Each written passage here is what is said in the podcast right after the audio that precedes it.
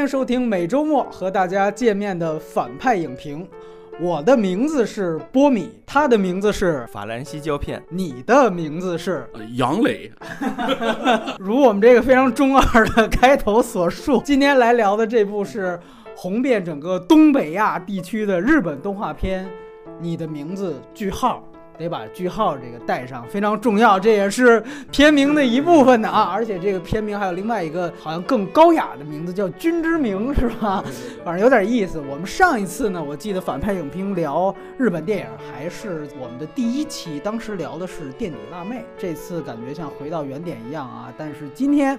我们请到的是法兰西胶片，这个呢，其实是我最早就发出邀请，但是是最晚来的一位嘉宾，非常非常的犀利。我们一起原来这个共患难过，所以今天这是要大开喷，这个粉丝无数的，一定要把他请来。这个原来我跟他啊，实际上是一起被王晶的脑残粉围攻过，你知道吗？所以说是共患难。我不知道法兰西胶片还记不记得？我记得当时那个好多 那个脑残粉在底下进攻，我点开底下看，然后有一条特别有。有意思脑残粉嘛，就写着啊，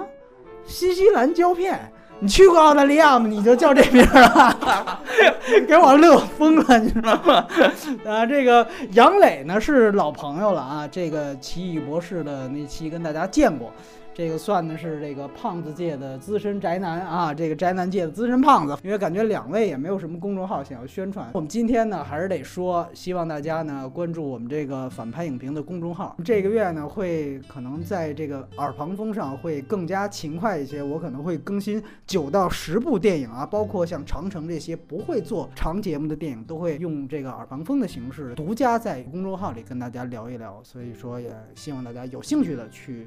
搜索“反派影评”四个汉字啊，然后呢，接下来就是影片信息，还是我觉得最重要的三个，先跟大家说一下。第一呢，就是它的分级。按说这个片子是一人畜无害的片子啊，你按说按照北美的走是 PG 就 OK 了。但是我一直在想，它涉及到其实是一个这个男女互换身体的这么一个情节。呃，你会发现，其实有的时候在北美的这种分级系统里面，如果涉及到有这个这个叫所谓的性别倒错嫌疑的这样的题材，他们一般会升到 PG 十三，就会让特别小的小朋友，因为他们可能性观还没有形成，所以基本上这个可能还会让家长带着去看一下。因为 PG 十三其实也是所有人都可以看的，只是你需要家长带着去。所以说呢，我个人觉得可能推断分级，因为涉及到这个，而且确实啊，我得说一句。这片子呢，太小的小朋友也没必要去看。现在我觉得也应该过了那种一听说动画片儿，大家就带着小朋友去看的那种阶段了吧？这个中国票房发展了这么多年。这个片子典型的是一个基本上是青春期前后的这么一个受众，你太小的小孩儿，你就不说性别倒错，你也坐不住啊，对吧？所以说这个是它的一个推断分级情况。删减呢，我们做了一些对比，这应该是没有删减的啊，内地版是完整的，一帧不差的奉献上来啊，也确实没什么可删的。然后彩蛋方面，哎，这个片子其实挺特殊的，这片子在片尾是没有彩蛋的。这个如果大家熟悉新海诚作品的话，其实不太常见，因为大部分新海诚作品。其实最后走完大字幕都会有那么一段彩蛋。然后关于版本的话呢，这个片子当然是二 D 版，但是它可能分国语的这个译制版和它的这个日语的原声。那么译制版呢是由长春长影集团来译制的啊，我估计两位也应该没有看过译制版嘛，对吧？所以我觉得基本上大家去啊看原声就好。呃，这个原声呢，当然这个待会儿我们会介绍一下声优情况。首先还是国别，它当然是日本，它的出品方是日本曾经最大最牛逼的一家公司东宝株式会社啊，这个当然现在也还算是最大的之一。那它的编剧跟导演就是我们待会儿会重点聊的新海诚。呃，吹替阵容就是配音阵容呢其实特别多，但是呢，我这里面捡两个重点说，一个呢就是大家最熟悉的女神长泽雅美，在这里面呢是配这个前辈。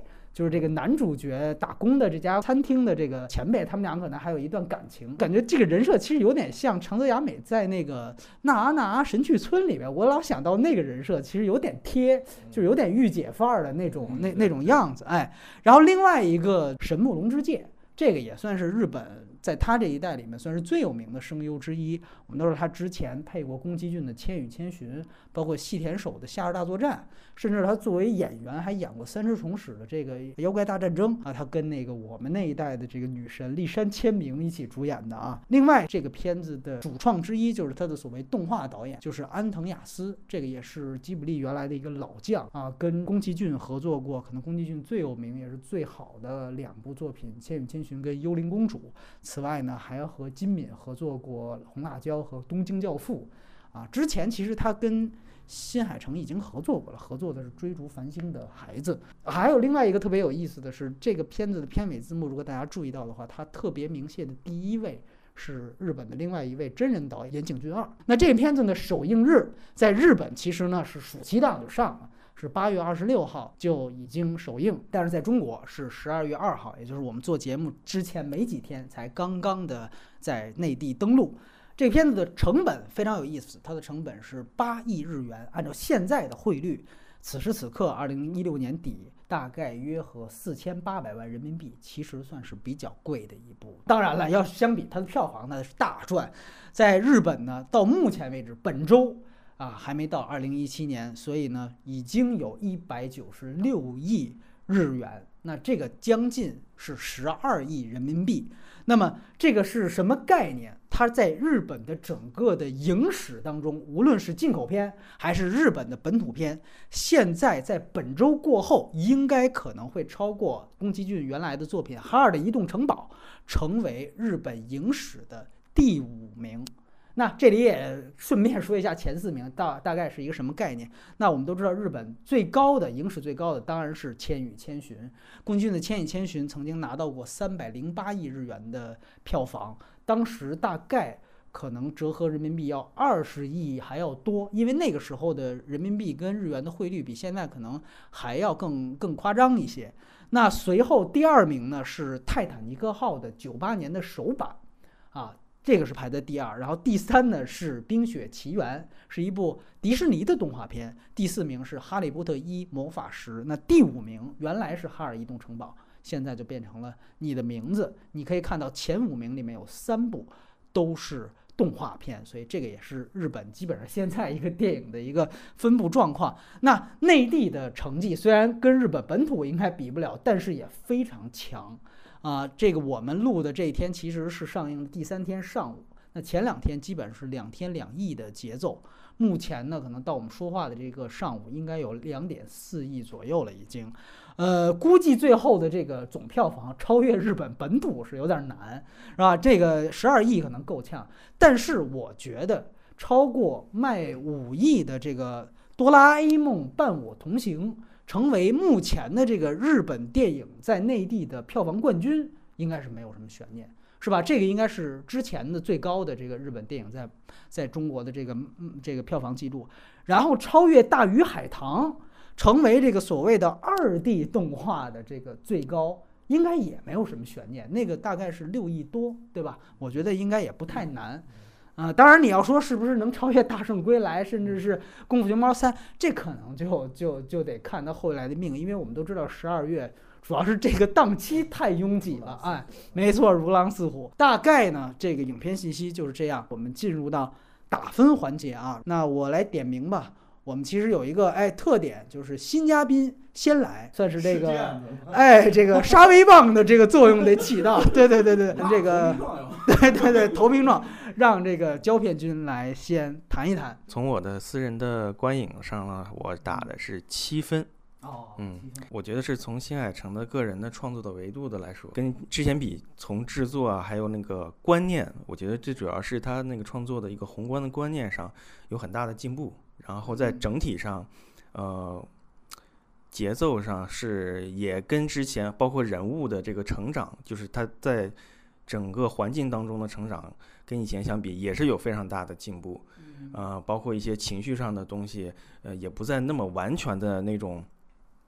呃，是自己跟自己说悄悄话了啊。所以。就是我，就是从他的维度上讲，我我我跟他以前的几部我仅仅看过的那两三部相比的话，我觉得是进步很大。嗯。然后这个电影，呃，其实我是这样的，我说一件事儿，就是说，呃，我直到看首映的那一天之前，我对这个电影的任何信息完全屏蔽了。我甚至是就是坐到电影院里面的时候，我旁边的我一时光网的一个朋友啊、才跟我说啊，你什么都剧情都不知道吗？我说不知道啊。那互换身体你也不知道吗？啊 对我这呃，你是第一个跟我剧透人。刚说完这话，哎，东宝那个字幕就就开始了，你知道吗？啊，片头，对，所以我对我都我保留了他的一个所有的直观的观感，包括情绪上的各种，呃呃，当然瑕疵我也是捕捉到了，就这种东西都在，我觉得就是很就是对他的观感比较纯纯粹一点，嗯嗯，整体上是这个样子。然后你要说向谁推荐是吧？嗯？要是推荐的话，我觉得，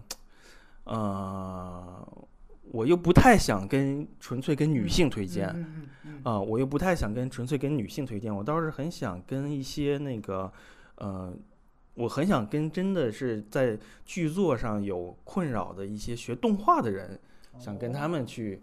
呃，去讨论这个东西。嗯。就他们会不会觉得这个故事我操赞爆了，然后或者或者他们或或者觉得啊这个没什么，没什么啊对，就是说剧作思路上对于他们来说肯定很重要，因为我正好去了一场他们传媒大学的一个一个活动，哦，跟新海诚的对谈，我发现他们在在在一些故事和也可能是他们没看过电影，就是他们在这种故事上的东西好像那种疑问特别少，我就很好奇，他就是动画人在剧作上到底在想什么，就是我很很很好奇这个事儿，其实是这样。嗯。好，哎，我觉得这个维度非常有意思。然后请我们这个杨磊来谈一谈打分。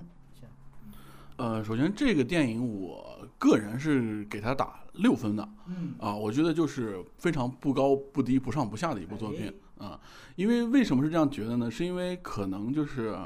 啊，自语看动画还比较多吧，就是可能看这方面的东西比较多。我觉得就是日本动画在就是就是不算电影界吧，可能算 TV 界，就是看这种像连续剧啊这种动画片这种类型的吧，其实现在很发达，就是类似的这种呃创作方式和创作手法，其实我觉得还挺多的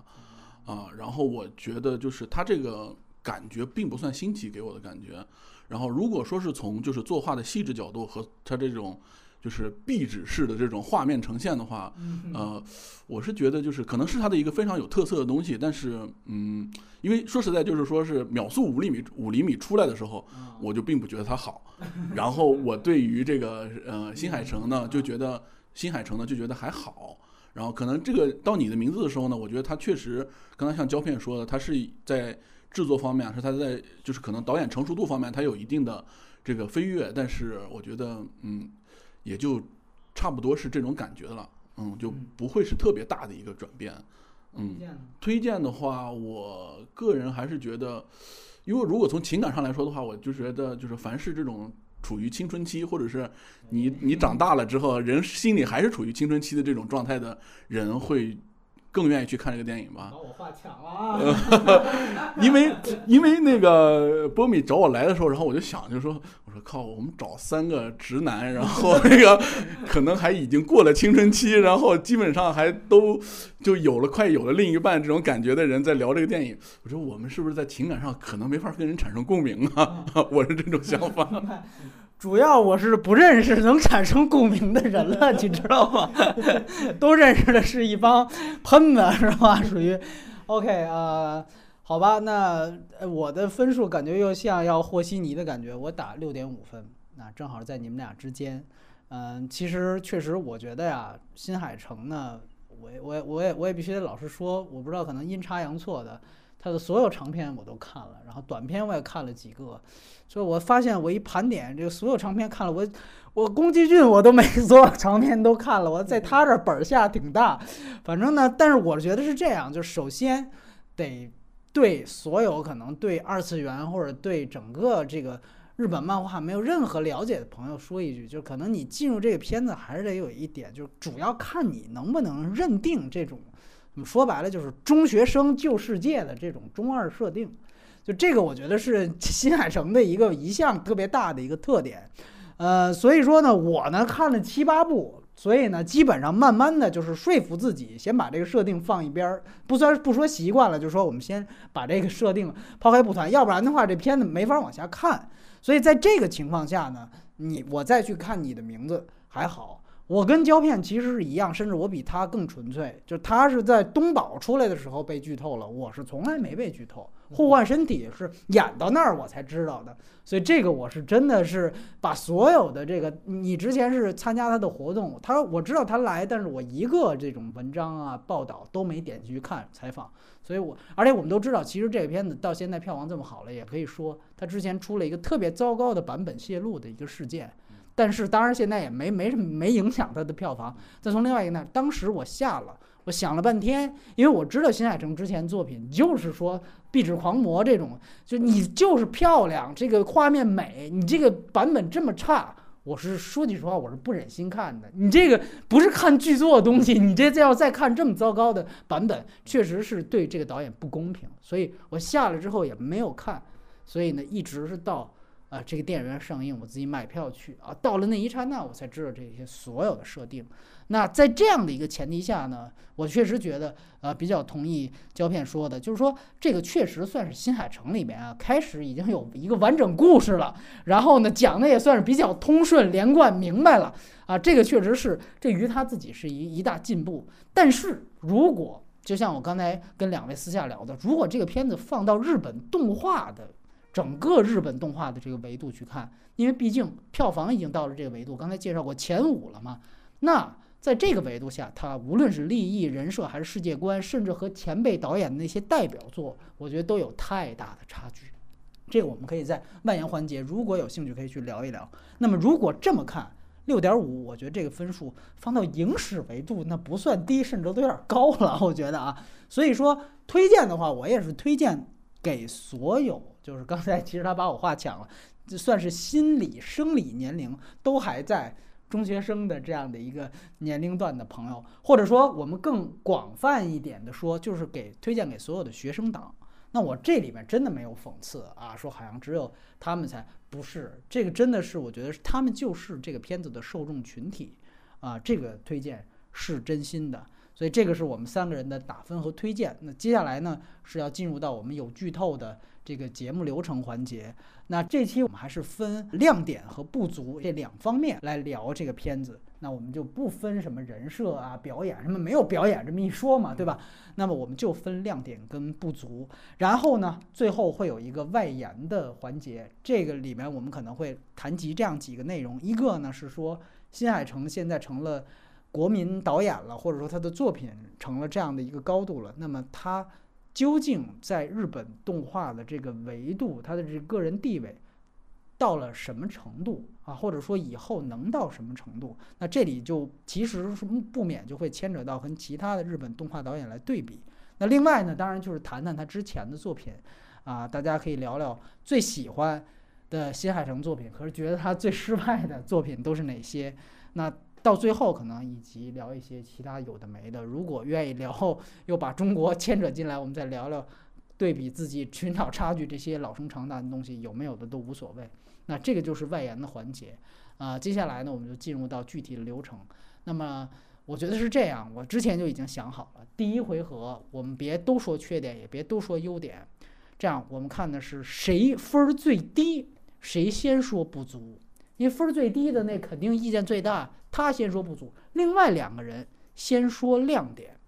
所以说呢，刚才我一看分儿最低的是杨磊，那你就先说不足。这样的话呢，我们这样两个亮点加一个不足，来，胶片君，你来先谈谈这个片子的亮点，然后再来由杨磊谈不足，我再回来说说找不他的话，来请。哎呀，先说亮点。就平常吐槽，对，找不出来。嗯，亮呃亮点的话，我觉得就是说，嗯，他嗯，就是他的格局吧。哦。啊，我觉得就是他的格局跟呃以往相比，就是嗯能跟人产生关联了，能跟我产生关联了。就是说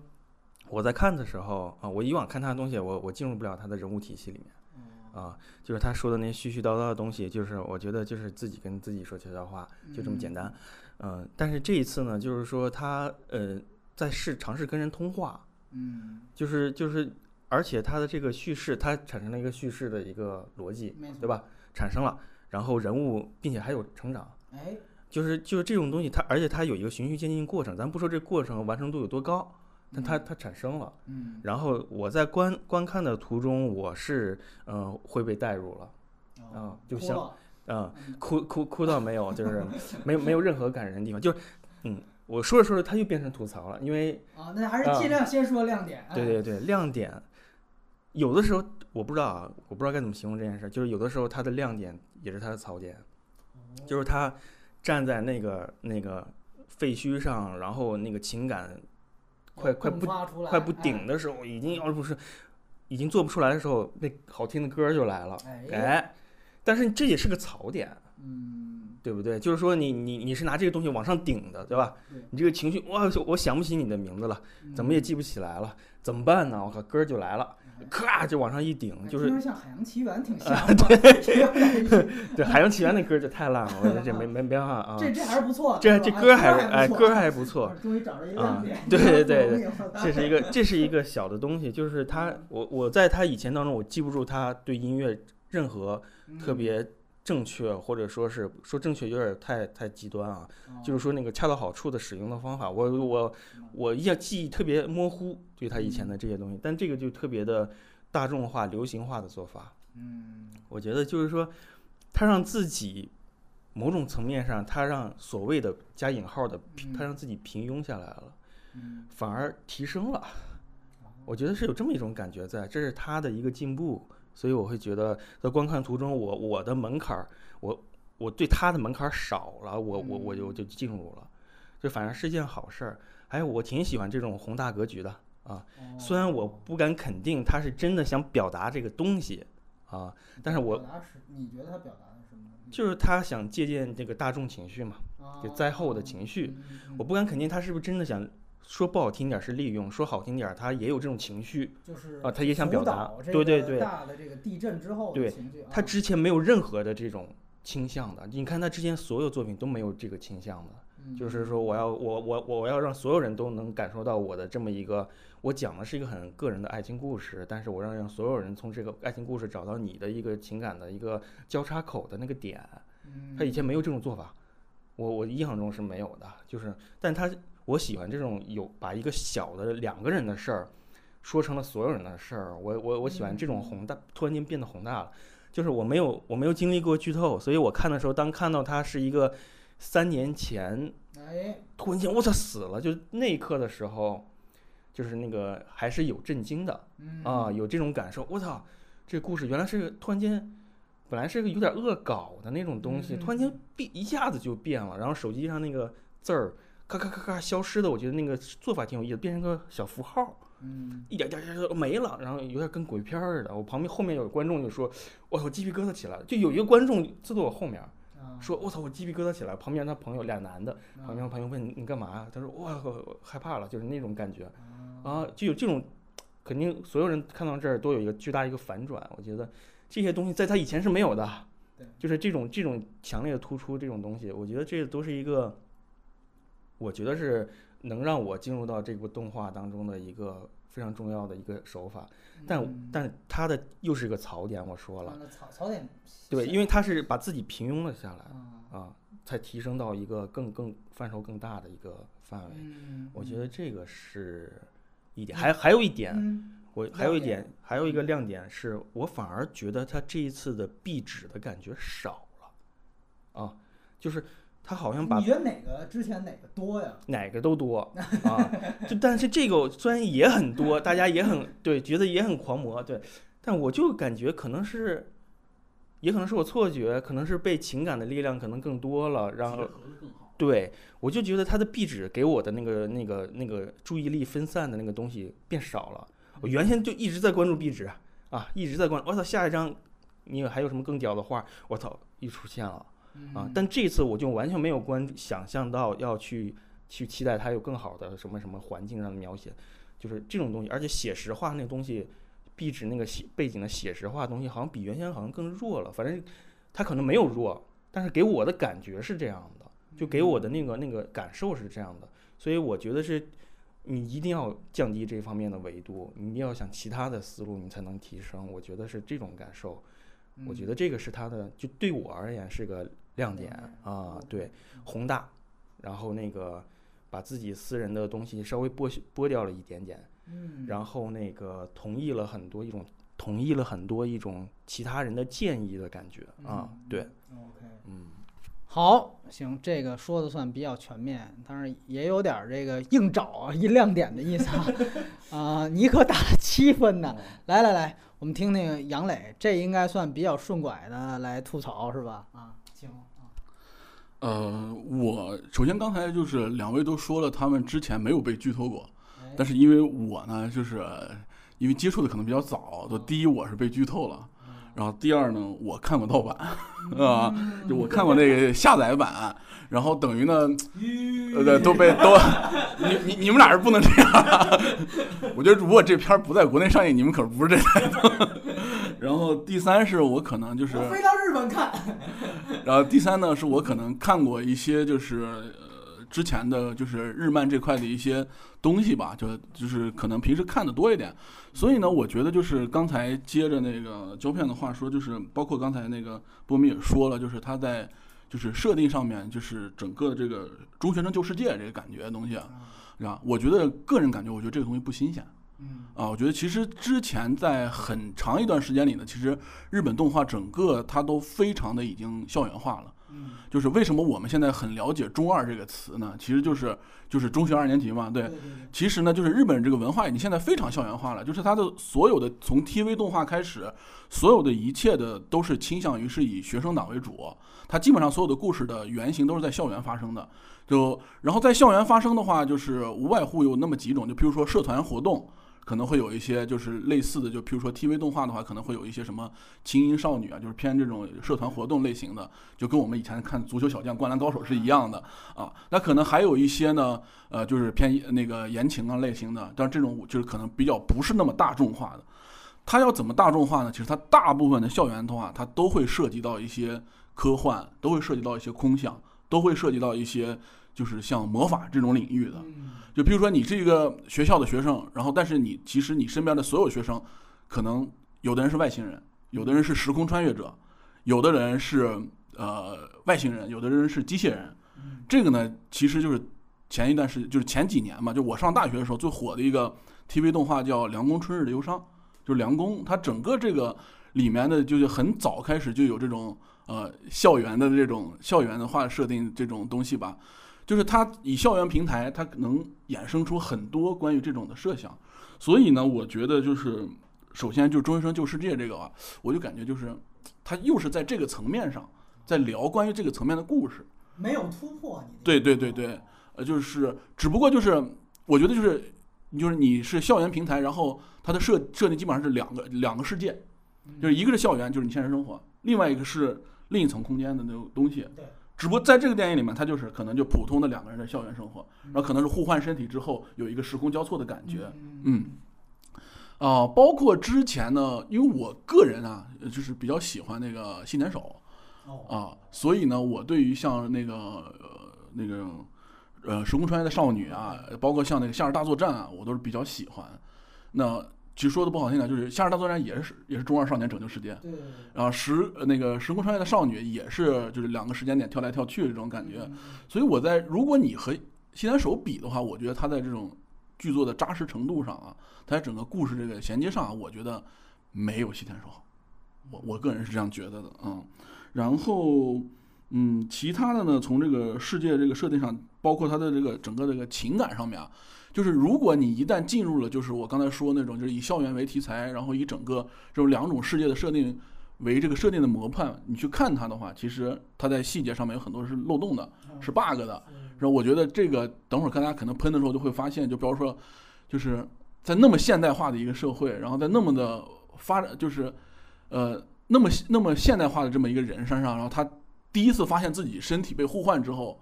然后他并没有在第一时间去追究这个原因，并没有在第一时间就就可能如果我第一天被互换的话，我肯定会特别好奇，然后我整个会对我这个身身体这个互换的话追根溯源，他并没有在第一时间对这个进行一个解释，他就是开始就是很享受啊，每天做一些很多很多事情，然后到某一刻才发现我操不对劲儿啊，嗯，我就觉得这个呃有点人逻辑对，跟正常人逻辑有点不一样。然后还有就是说，包括他整个就是呃彗星就是就就消失那个小镇，消失那群人，就是他之前一是如果有这个印象是发生过这个新闻嘛，然后第二个就是说为什么不能就是用很快的谷歌一下或者用手机搜一下，就是就能找到那个地方呢？我是感觉他找那个地方或者就是哦就是对那个的判断，就是就是他他可能是故意设置了一些障碍，让整个这个剧情变得长了嗯啊，让他让他这个就是变得复杂化了这个过程。但是其实我觉得这个有一点点不严谨吧，我是这样觉得的。但是他电影中有一个非常讨巧的，他就是说是因为是互换了身体，所以记忆是不断在消失的嗯啊。他用这个来就是减轻了对于这种就是可能有 bug、可能有不适的地方的一种呃一种一种一种设定吧，嗯。嗯，反正我核心还是就是我最刚开始说这个，因为我觉得这个故事不是那么的新鲜，就不是那么的吸引我啊，所以我导致我在就是判断上面给了他不是很高的分。然后另外就是说，可能我被剧透过，或者我看了一些就是提前的东西吧，就是可能影响了我这个东西。但是我啊说白了就是说我还是不是特别喜欢新海诚。就如果聊 如如果聊细田守，我会特别兴奋。明白了，这就是一个黑粉啊，一个黑粉的表白啊。我先直接补充你一句，就是《穿越时空少女》我也看过。平心而论呢，如果亮万成分注，我会觉得你的名字比那个好。聊回这个，我说的也是亮点。我觉得亮点它有这么几个，一个呢，确实刚才其实提到的，就是新海诚在故事层面确实让有一个很很大的提升。这个提升呢，当然不只说在他个人的维度，你真正说把它放到比如说内地院线来，那他这个故事也讲的比大部分的国产片要扎实，这个是真的。呃，杨磊的这个角度特别好，他其实是从日本的动漫文化切入去讲这个故事，去定义这个维度。我们不妨从真正电影的维度去看这个故事，它其实就是很简单的，它是一个纯爱主题之下，它带有一个科幻概念的这样的一个一个有一个悬疑线在里面。这个悬疑线其实是从开始一直保持到了最后。开始是两个人互换身体，那为什么互换？这个实际上就是大家所有人的一个一个兴趣。那么这个兴趣一直保持到后来哦，发现解释了为什么互换之后还不够，那后面还会有更多的悬疑出现。这个悬疑东西是一步一步升级的，这个其实是典型的一个非常明确的一个类型片的套路。这个套路其实它真的是从头到尾的就给它延续延续到最后。而且呢，我觉得最好的一点呢，就是说它每到一段时间它解释一部分。这样的话呢，其实让观众有好像觉得自己明白了点什么，然后也这样的话呢，给观众了点什么，观众才愿意继续往下去走。这个我觉得他的这个节奏的拿捏是挺重要的，这是他的一个优势。我没想到，呃，呃，新海诚能够做到这个程度。而且你就比如说，这个影片大概到中段的时候，告诉大家这个哦，原来不仅两个人的空间不一样。原来时间也不一样，隔三年呢。这个你看，其实是发生到中段的时候。那这个时候，如果我们说两个人的爱情阻隔是这个片子的一个主要的矛盾的话，那原来它的阻隔的主要矛盾是空间，现在发现时间也不对，那这个阻隔一下就升级了。那空间这个事儿，好像大家会想坐个地铁就找的不完了吗？但这时候发现哦，原来不是这样。那它时间不一样，那这麻烦了。这个一下子观众就愿意继续往下看。你不是再是一个那么简单的一个设置，这比原来就说白了，你们俩都提到，就是原来是屁事儿没有讲半天，比内容这个这个故事那是是确实强很多。然后我我我另外说一个关于他故事我比较喜欢的一个细节，我希望两个人也一定记得，就是开始这个三叶这个女主角的这个好朋友一对情侣啊，就是那两个人特别逗，就是他们说要不要去咖啡店，没想到就是自动贩卖机，这个时候发现三叶已经没有了，两个人在那儿喝咖啡，然后之后两个人吐槽了一句说，毕竟三叶是主角嘛，就是这个时候全场都在乐，而我觉得这个其实按说从漫画的维度，这个是典型的一个二次元的一个设置。因为你要经常看漫画，你会知道，有时候作者自己会画出来、蹦出来，哦，这页画崩溃了，然后你看作者有一个伏案的一个动作什么之类的。但是如果放到电影里边，是一个非常强的一个渐离效果出来了，就是说，哎，你看一下子观众出来就觉得我，但是我觉得就是很遗憾的后边没了。他如果要时不常的来这么一点，我觉得。这个就让它变得有点高级。别看我这故事很扎实，哎，但是我时不常来这么一点，我觉得这是非常有意思，而且也保持着自己这个原来这个动画人的这样的一点这个这个风格在里面，所以我觉得这个其实是特别有意思。要是能更多就更好了。然后另外一个，其实就刚才杨磊也提到的，就是所谓中学生救世界这个事情，这个确实是一如既往的问题。呃，但是当然，你某种程度它也不是问题，就是说，呃，我觉得非常有意思，就是你总是看到在新海诚的作品里面，呃，其实救世界这个事儿都是顺便完成的。主要是谈恋爱，如果顺便能把世界救了，那就救；啊，救不来那就拉倒了。基本上，你看原来他那个云之彼端约定地方，那个就是非常典型的。我不像杨磊看这么多的日本的动画，我看的时候我都崩溃了。就讲那个女主角，她是醒来的话，那个平行宇宙中间那个巨塔就把所有的世这世界给吞噬了。我想这哪跟哪儿啊？你是要说服自己去接受了，你知道吗？就女孩要醒来，这个世界就坍塌了，哥几个。但是我觉得有一点。就无论怎么说，就是新海诚他这些东西，你看起来在中二，但其实它的本质的内核是没有杂质的。我觉得这个其实是特别好的，它是其实非常干净的。就是你说真是纯爱，你说它真是壁纸也好，它真的就这么简单。这个我觉得是最主要。这是为什么我刚才我说我推荐给学生党，我是真的发自内心，我不是讽刺的原因就是在这儿，我真的非常遗憾。我自己在中学的时候没遇上新海诚，我们我在我中学的时候，班里的人都在看郭敬明，你知道吗？我觉得这个其实最大的问题。我觉得别看郭敬明现在好像也是他的受众就是中小学生，就是青春期左右，但其实你仔细想，郭敬明的东西的内核是很脏的，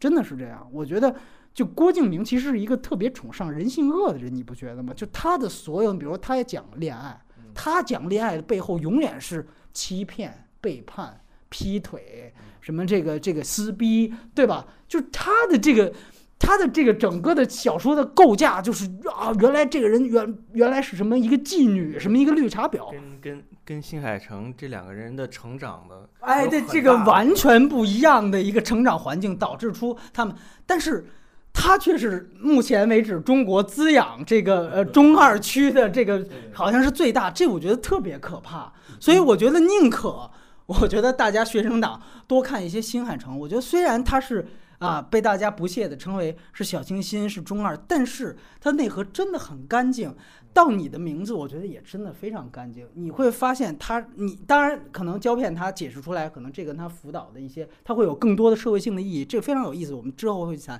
但是它本身这个纯爱的东西没变，不会说我因为那个我把这个就给多多加点什么别的东西，它并没有。所以这个是我还是那句话，是我真心推荐给学生党的一个原因。然后另外一点就是说，两位提到的他这个壁纸狂魔这个事儿，呃，确实啊，这个画风。啊，是很漂亮，这个我们得得公认。你对比国内也好，你对比谁也好，就是尤其像彗星分裂那个段落，你会发现他有的时候会用就是电影语言那种虚焦一样。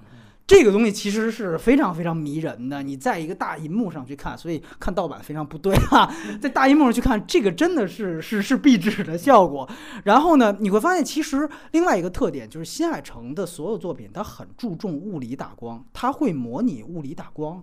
这个其实我觉得，它基本上它的所有场景我注意过，它没有失真和超真的打光。像宫崎骏前辈那些，就是更老的那一批的大师，他们有些其实不太在意这些。你就注意到，你比如说我随便说，就像龙猫，它有好几幕，其实你会发现那个主要人物。它是其实是非常亮的，在一个很暗的环境非常亮，他们不太在意这些。当然，你也可以说，反正人家是大师了，但你可以说这就是他的风格什么的。但其实说句实话，就是这种呃很注重物理打光这种东西，我作为一个影迷，他其实是更强调出电影感的。这个我倒是没有太太注意过，是吧？因为以前的时候也没有注意到，就是那个室内环境，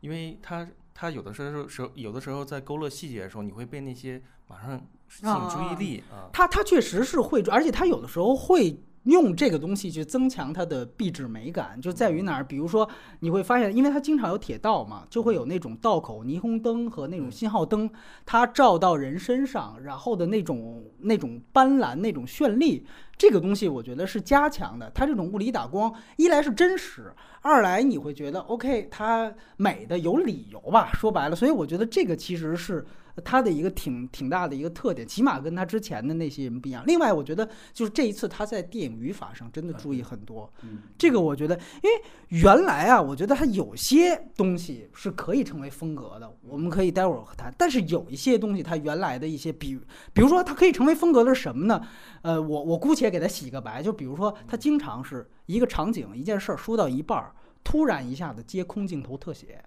就你比如说，一个男孩对一个女孩刚说了一句话，按说要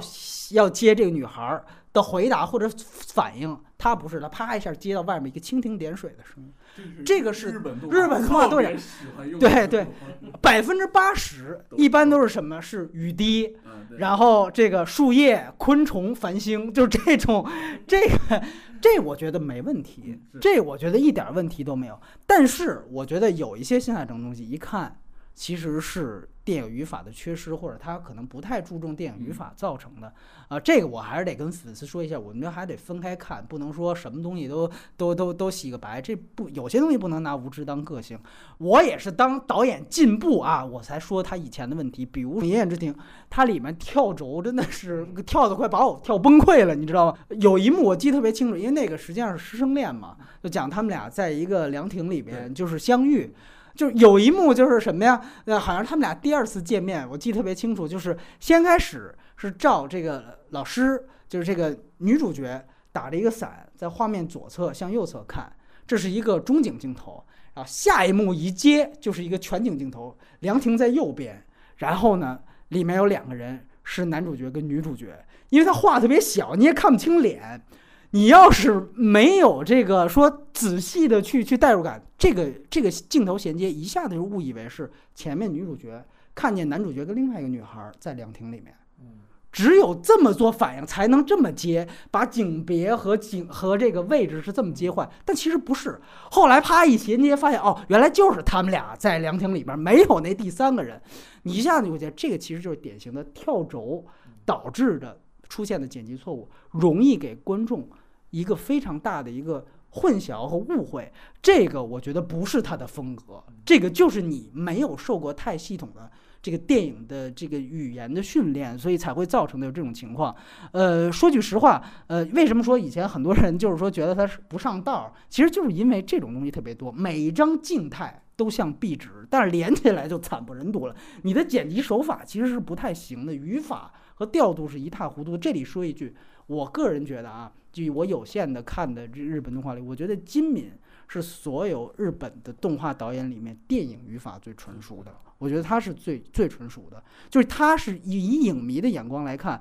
就不说什么画画面、脑洞、想象力，我们不说那些，不比那些，就光说技法，你去拿他跟呃，就新海诚之前的片子比，《高下立判》。真的是高下立判，就是金敏，就是纯粹的，他其实是一个影迷。我们都知道，他不是有那个《造梦机器》剧组一百部推荐的那个片单嘛？但后来都不止一百部了，那个就是全都，其实全都是真人电影。你就看他他选的那些真人电影的眼光，你就知道他其实是一个电影导演。这个其实很多这种日本的画师所缺少的，所以这为什么是金敏能够受到不仅是说二次元的爱戴，那么多影迷也爱他的原因，他真的是一个电影导演。但是呢，啊，我们说新海诚原来有那么多的这个电影基本语法的问题，呃，从你的名字来看，我觉得总体上它作为电影看还算正常，起码没有那种 跳轴的剪辑错误再出现了。呃，当然了，呃，就有一个小小的槽点，跟呃胶片君一样，又不得不出来，就是这种一言不合又三百六十度环拍人物，然后咔一拉起来就开始唱，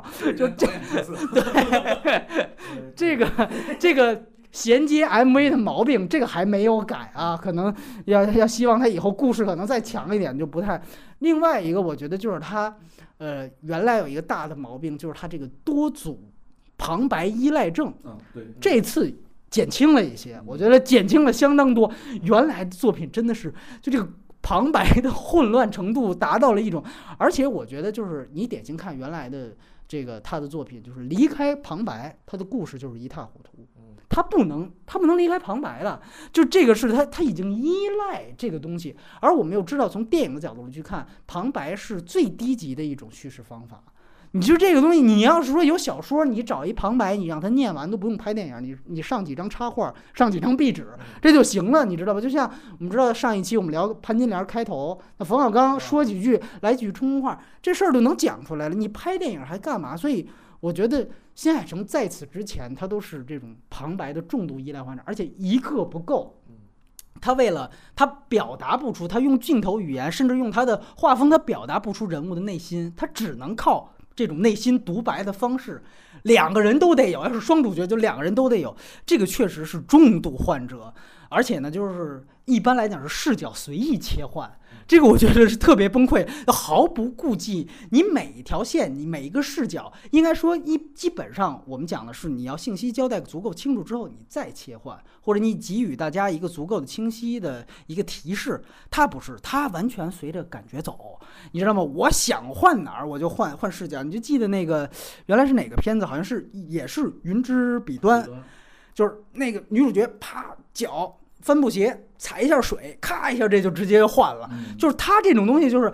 确实情绪上他瞬接的，但是你视角上你他不考虑这些，而且呢，像《云之彼端》这还涉及大量的梦境啊，还涉及到这些东西，旁白就跟着换，所以这个东西有范儿。是吧？你这个专利，但是实际上你在信息的交代上就显得杂乱无章，这是他之前的问题。呃，我这里还得说里，不是说所有这个看不懂的这种动画就都是导演特牛逼啊，这个并不是，有的还有很有可能就是他的叙事能力低下。我觉得《云之彼端》某种程度上就是有他叙事能力的问题。你像你比如说像呃金敏的《为麻的布屋》，那个典型是他就是要呈现一个稍显复杂的一个文本，他有意做出的戏中戏，然后强调出就给观众要让你混淆真实跟戏里面那个梦里面的感觉，这个是做出来你能看出来。但是我觉得新海诚之前大部分的作品其实是不太在意这些，但是这个片子其实我觉得好在有一个强设定，这方面就好很多。我觉得这都是他的进步，基于他自己来说。另外一个，我想说最后一个算是他的。一个就是优点吧，就是我们我们老强调一些导演的一些小的私货，我觉得他的私货算是最多也最好总结的。其中一大私货就是这个航天载具和这个天文现象，就是尤其航天载具每一部几乎都有。然后还有就是什么铁路道口，对，每一部都有铁路道口。然后呢？嗯，我们其实一度我看他片子一度还怀疑他是不是有点恋足癖，就是他有的时候给脚的特特写特别多。然后呢，另外一个我觉得可以成为槽点的就是他那个媲美 JJ 的那种无敌的光晕。我不知道你有没有注意到这哇，它那个光晕真的是，我觉得有灰尘，就是在里面有闪烁的灰尘，有闪烁的灰尘。呃，其他都还好，我觉得无所谓，私货就私货。光晕跟航天飞机这个看多了真的很烦，这个绝对算是一个有点阻碍它主线，因为我们都知道新海诚他也不遮掩的说过很多次，他自己小时候理想就是要当宇航员，是吧？然后就是想，所以你就看他不断的汹涌的夹带了私货。但这次我我就是看完全片，就是。深吸一口气，感觉啊，这次终于没有航天飞机了，你知道？虽然还是有天文现象，你知道吧？然后呢，光晕也确实没有之前。我觉得最过分的就是《云之彼端》和《炎炎之庭》，就这两个是光晕最过分的。大家如果呃可能没有注意到的话，我建议你回去再重温一下这两个片子的这个光晕的储备量是可以和 JJ 的这个《星际迷航》系列是可以正面 PK 的，你知道吗？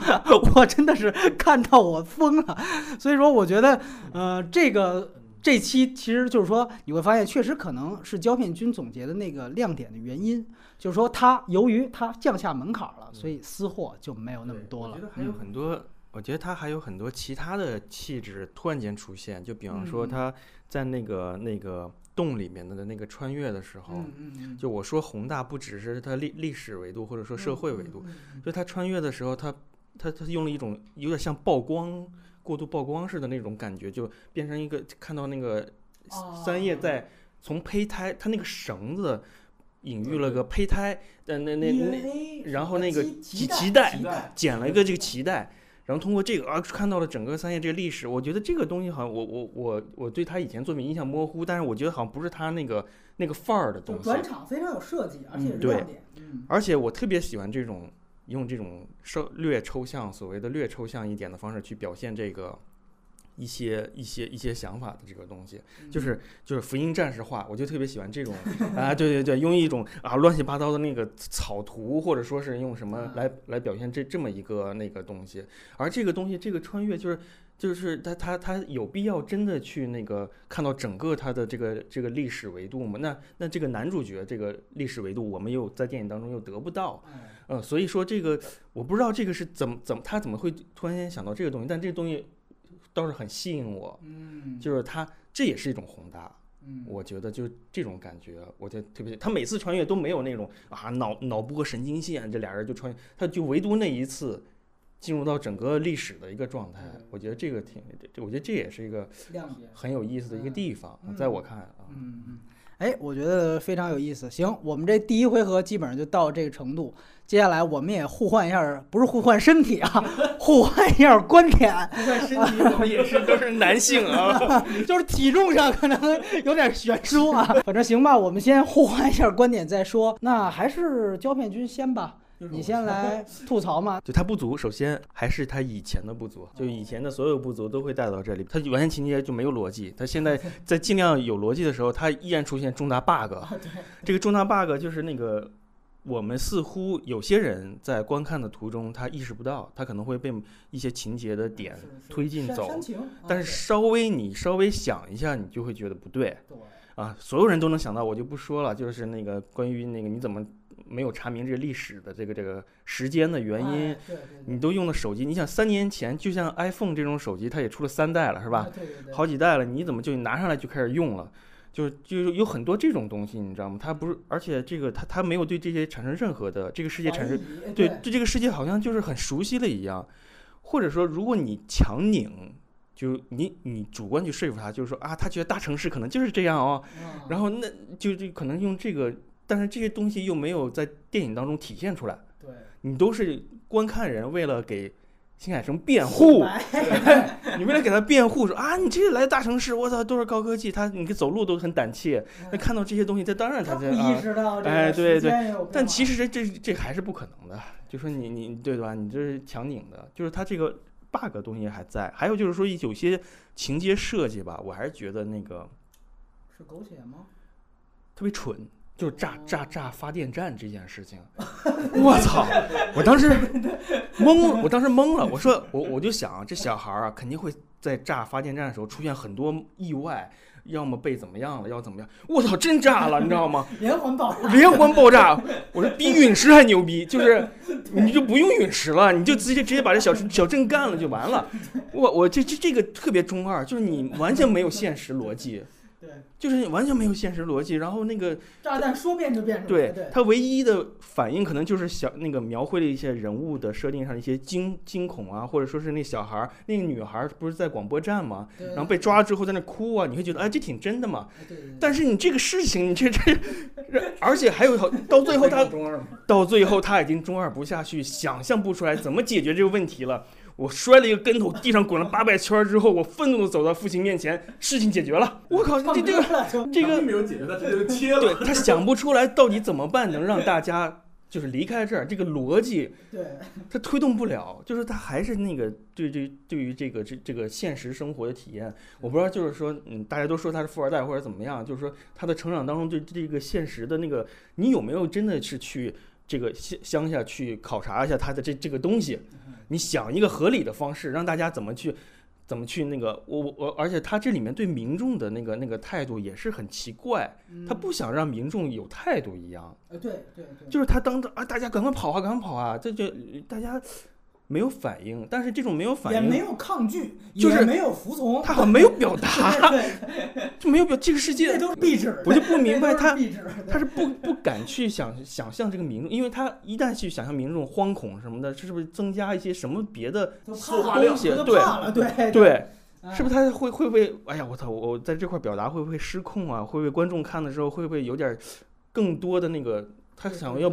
他不想要那么多的观众有那么多的反应，所以这就很矛盾，你知道吗？就是这是这是非常不完整的一个高潮，非常关键的高潮的段落，它创造了很多不完整。嗯就这个让让我还是那个就是那个扣了好几分儿的那个很大的一个问题，嗯这也是他以前从来没有想让自己逻辑化的带来的后果。你当疯狂追追求逻辑化到顶点的时候，最最逻辑的那一时刻，你你没了，你含糊过去了，你你愤怒的走到父亲面前，然后一拍板儿，然后这事儿就解决了。这这这我完全是说服不了我对，对对对这是他的一个问题。还有就是说，可能都个人观感啊，哦就是我看到结尾的时候太拖沓了，是就是我觉得就是那对对对对，就是就是真的是狗血了啊，就是就是你你反复在列车上，我又看到了你就这种设计，我本来是喜看到那一刻，但是他们不是有镜头是在列车上看到对方了吗？嗯然后分开，我想，哎，我以为这电影就结束了，就停到这儿，因为他他以前也都是很多都是悲悲观结局嘛。哎，我操，这个到这儿，而且他的那一分叉吧，跟那个陨石分叉可以结合在一起嘛，嗯我就觉得这个是挺好的一个设计。哦，还有一段儿，而且还有一段还有一段，你就还有一段吧，哎，走路上，哎，又互相不认识了，哎呦，有点害羞，你知道吗？又认识了，哎哎哎，我靠，一回头，然后然后你的名字，两人同时一喊，我我实在是有点到最后我就进入不了这个状态了，你知道吗？嗯，对，啊，就是关键的时刻，两个都是关键的时刻，一个是戏剧高潮，一个是大结局，嗯这个这设设计，我觉得。哎，真是减分了，你知道吗？啊，我觉得更需要有一个戏剧做剧本的人给他去辅佐这个东西。哎是，你让他，你少一点贪婪，少一点什么那个，他明明明摆着他这次想拉拢大众嗯啊，有这种感受，包括他的制片化的思维也有点变，我觉得，就他想拉拢大众，但是这这应该还有一个人在跟他提提一声，就是说你这个该怎么去处理，我觉得这是最大的让我无法忍受的地方，嗯啊嗯可能也是很多人都无法忍受的地方，我觉得是这样。哎，这说的其实已经比较全面了，我好多我的观点它都涵盖了。但是我们必须得先听一听啊这个正面的看法。虽然你打了六分，但是也是及格分啊，得聊一聊啊亮点在哪儿。来，呃，其实亮点的部分呢，刚才像波米啊，像胶片都说过了，但是我是想把它再稍微往升华的方向播一播，就是它它为什么就是能成为这个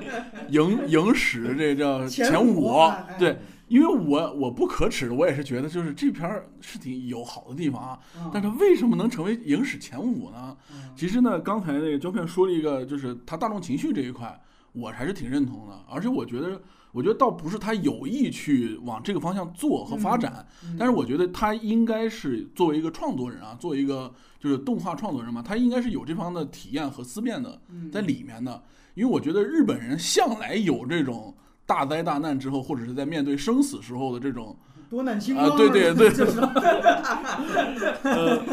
就他对他对死，他对什么生死啊、死亡理解，这不举与刀嘛，什么这嗯樱花啊，对对，他对这个理解还是包括他里面这次就是女主这个身份，她叫她是一个叫神社里面的像一个女巫一样的这么一个东西，就他对这方面的，其实日本文化方面的话，对这个是有反应的、反射的啊。然后我觉得从这个角度来理解的话，包括整个他日本就是社会，可能前一段时间有灾难啊，是这样的。他我觉得他这个吧，他是这种大的这种世界观的架构啊，是他的一个好的地方，而且我觉得是他创作人就是他思辨的东西。就尽管他还是围绕着像狗血剧一样，最后一定要是回到爱情这个主题，但是其实呢，他整个已经开始，他就想法儿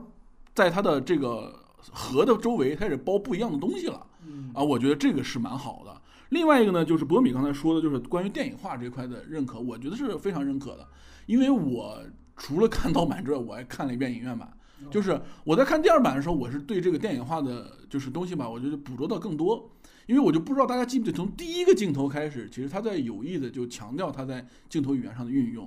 因为他第一个画，他他上来以后，第一个情节他是换过身体之后的，啊对，对，然后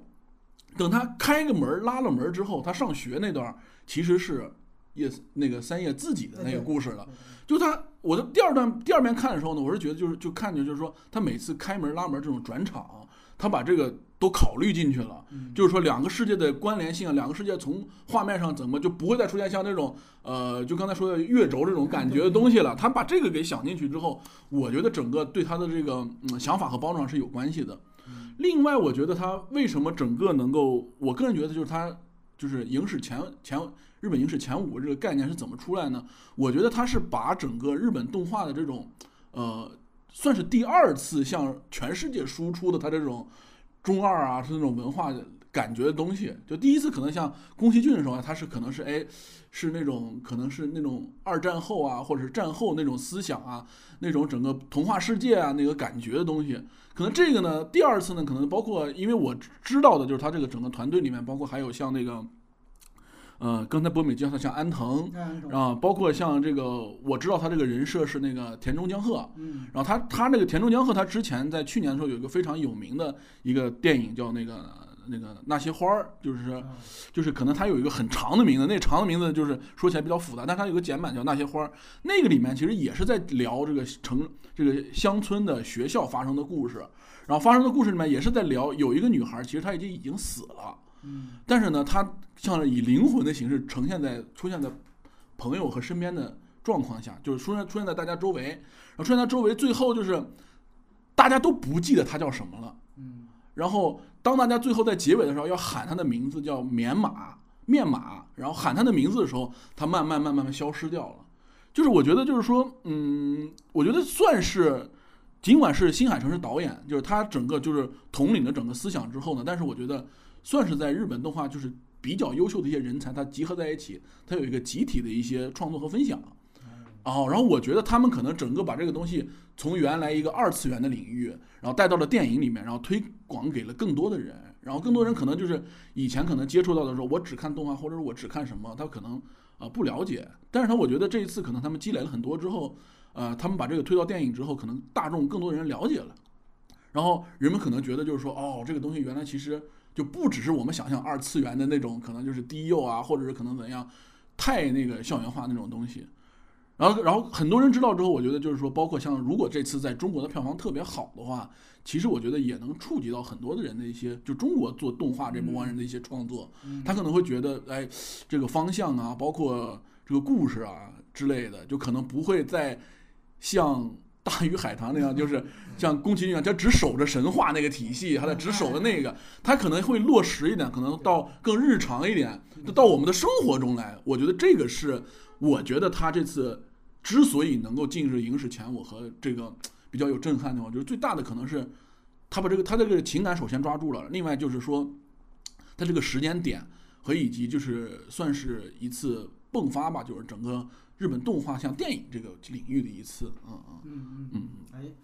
我觉得行，这个起范儿起的挺高啊。哎，你你有什么想补充的？我可以待会儿说。就是我说结尾的问题，就是说那个他虽然集合了很多人才，或者说怎么样的在一块儿，因为我不太了解这个完整的幕后到底什么样，我还觉得就是说那个结尾的瑕疵性特别强。嗯，就是你包括最后不是他们在列列车上相遇吗？对吧？其实之前有一个相遇在桥上，对不对？就是那个相遇就好像大家提示了结局要到了，啊，就是他们可能会从此就相认或者不相认。相遇了三遍，对，相相遇了好几遍，就这种重复性的设置，它又没有情感上的递进。嗯，它只是第一次提示啊，这个女孩就生活在这个东京，嗯啊，然后第二次。就开始狗血了，就但是大家每一次按照大家都是有观影习惯经验的啊，你看到第一次的时候就会下意识判断这是一个结局的可能性，就他们能不能在一块儿，就最后他就非常大的一个格局不断的缩小，但是缩小到又又不完整，又又非常有呃严重的那个戏剧上的失误，我觉得是，我觉得这个就是他的那个到最后的时候。就很遗憾，你知道吗？就没有把这个东西再好好的处理一下。但是，难道就是说他整个的这个幕后的所有这些人都都都都能接受这种东西吗？我，我我就我就想象不出来，就是真的所有人看到这儿都是情感上，我每一次想都递进吗？我我反正是完全接受不了这样的。但是你要明白，其实每一部烂片背后都有百十来号人，甚至几千号人在背后的。你也会奇怪，这个《富春山居图》，刘德华坐在那儿，他那个脑子，他想不到，哎，他就想不到。你这东西你怎么办，对吧？所以你这个其实，呃，我觉得倒倒是挺有意思的一个话题。但是我也是来说不足呢。其实我我是想接着杨磊这个话说的。啊，当然，既然他提的是优点，我觉得正好能唱唱反调。其实就在于两个人刚才提到的，就是关于福岛核电站这个核泄漏，就是它大地震之后的这个灾后情绪的这个事儿。刚才其实啊、杨磊其实接着胶片的事儿把它给引申了，就是它其实是形成了一种共振，它形成一种共振才可能达到一个国民性的这样的一个票房的井喷，是这样一个逻辑。但我总觉得就是到底这是不是他主观的，这个是我们要判断这个片子是不是要给他加分的一个原因。我觉得就刚才其实胶片无意当中他说了一点非常重要，就是你注意到最后真正在灾难这场戏的时候，这个民众是壁纸化的，他没有任何的反应。你说你哪怕说我不信这些人，对吧？你就跟那危楼渔夫，你看到吧？最后他你这几哥几个喊你，我根本不信，你们这这我给你暴揍一顿，这也行。黑泽明的东西，对吧？表示这个小民渔民的这种东西也可以，要不然就是啊，大家信了，咱们齐心协力，他们这就成日本主旋律了，那他自然能卖座，都可以。你发现这并没有，所以我就感觉，如果他真的是要主观的去迎合或者去剥削这个灾后的这个日本的这个福岛的热点的话，那他不会这么处理。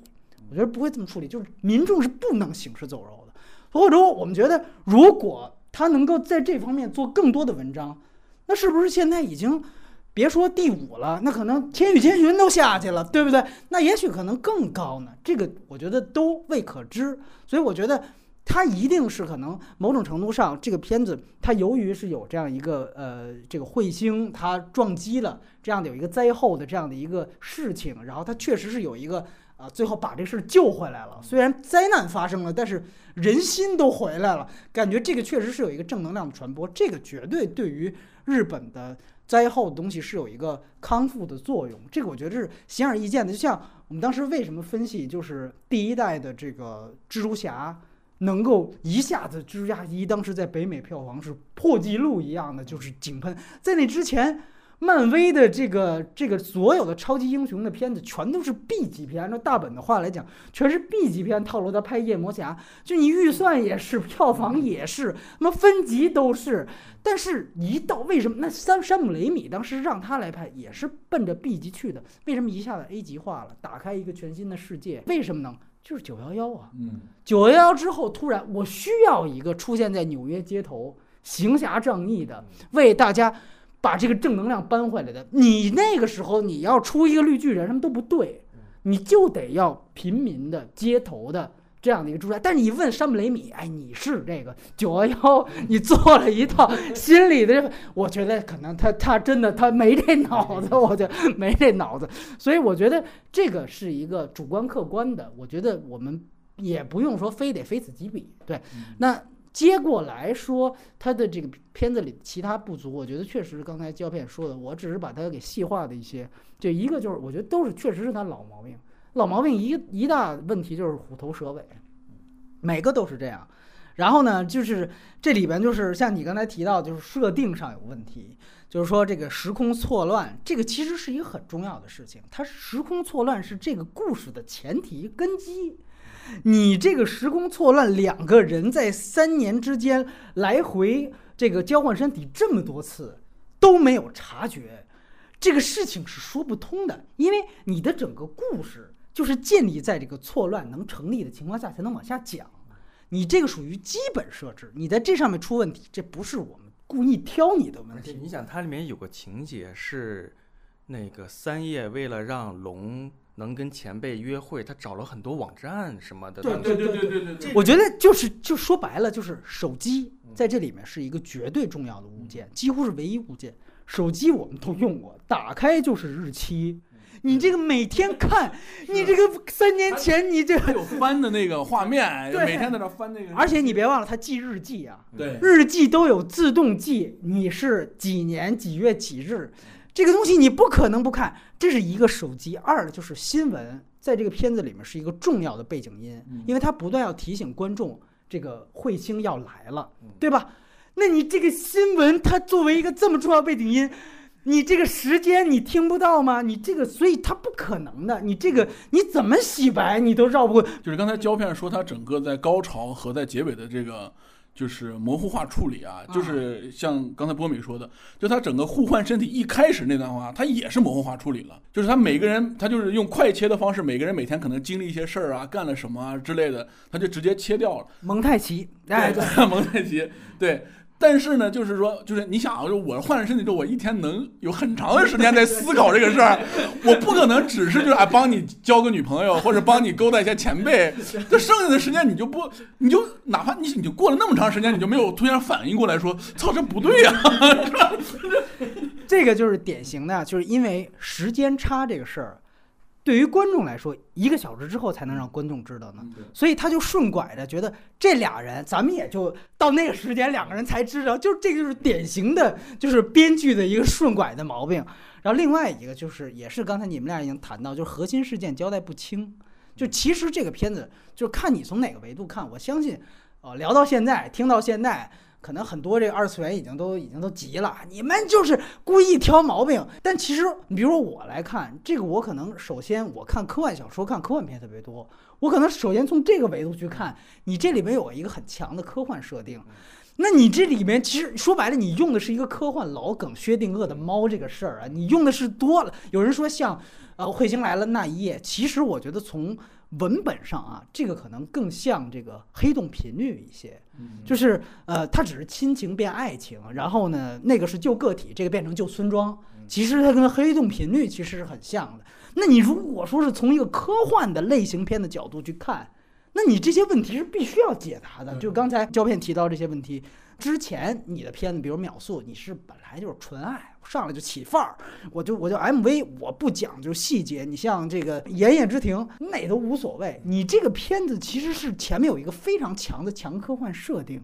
而且你也叙述了这套规则，就是什么情况下换身体，怎么情况下就停止了。哦，那边撞击了就停止了。你看它这个规则特别清楚，是吧？这个逻辑特别清楚，你也很遵循。那你我们自然就有必要的带着你已经交代出来的这套规则往下看，结果发现我们带着这套思路往下捋这个情节，发现就出问题了。有些可能观众哭声狗，他就他就他就扛过去了，这事儿就过去了。但是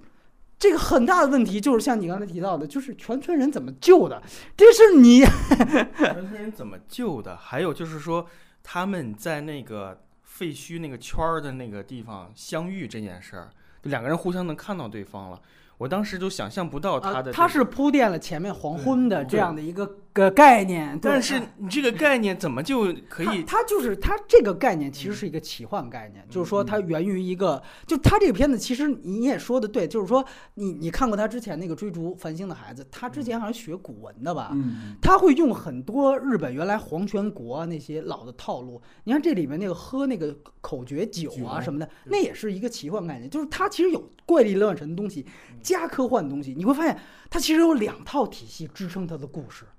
其他你比方西方这么这么干，早就被骂街了，你知道吗？他大家都觉得他很宽容了。你科幻不够，你这还有一个奇幻，你把这事说清楚去。像呃，胶片刚才吐槽这个，其实用奇幻就能解释。我前面说了黄昏这个事，因为原来他那个追逐繁星的孩子也是前面铺铺垫了，也是黑板写上一个啊，原来什么碰见他的亡妻就怎么样，最后果然就实践了。就这个其实他有一套奇幻逻辑，我们姑且就算他过吧，对吧？但是你这个你这个全村人救的这事儿，你无论从奇幻还是从科幻，你哪方面你都没说，你上来就唱歌，呃，所以我觉得这个其实，我觉得分析原因呢，就是牵扯到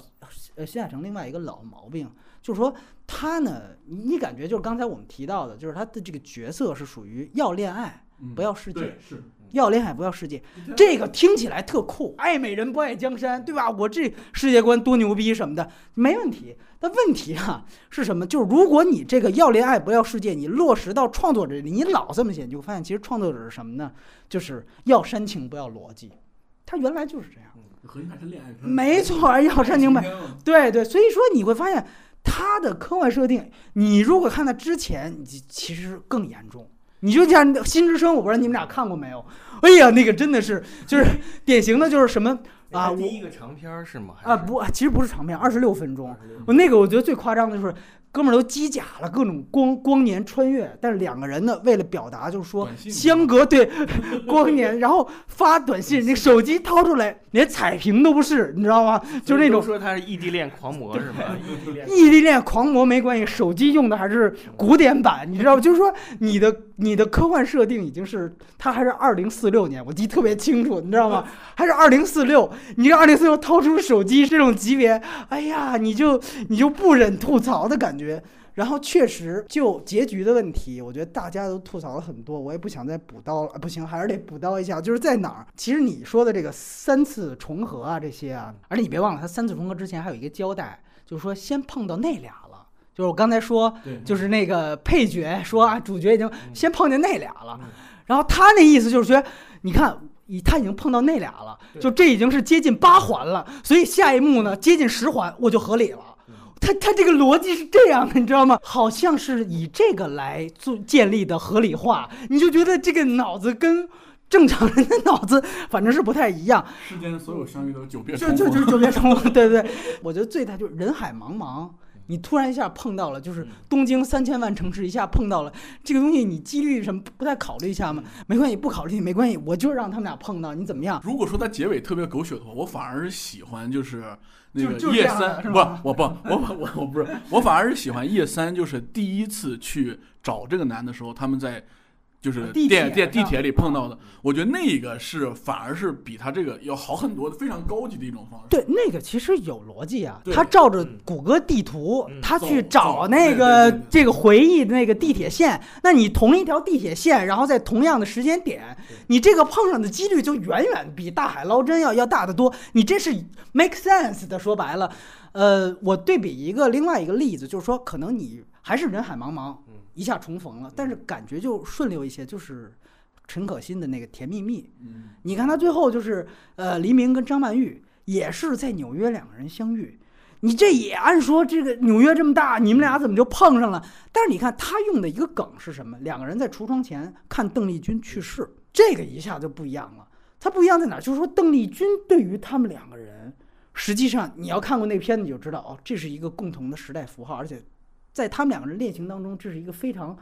不一样的一个一个一个符号的出现，甚至是一个精神信物的出现。那当这个精神信物陨落的时候，好像其实说白了，那就是也是一颗彗星陨落。那一颗彗星陨落的时候，两个人同时看到这个彗星陨落，好像就变得正常了。你不需要把彗星陨落真的拍出来，真的壁纸化，你把它放到电视里面，当这样的一个文化事件出现了，两个人看在一起，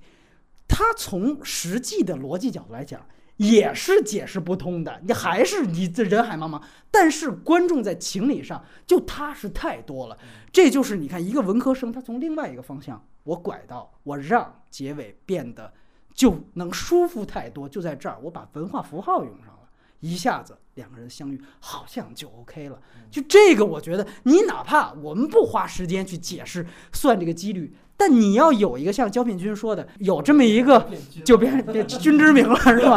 哎，有这样的一个人出来辅佐你一下，把这方面能够给你点睛一下，我觉得其实是就挺好的。我，甚至都觉得他可能有可能又回到以前的一个最早的一个思路，他可能就要画一个这个楼梯相相遇的这种，他可能这个东西强占他的世界观了，就他一定要做一个这样的场景，这样的一个相逢，嗯或者怎么去做呢？但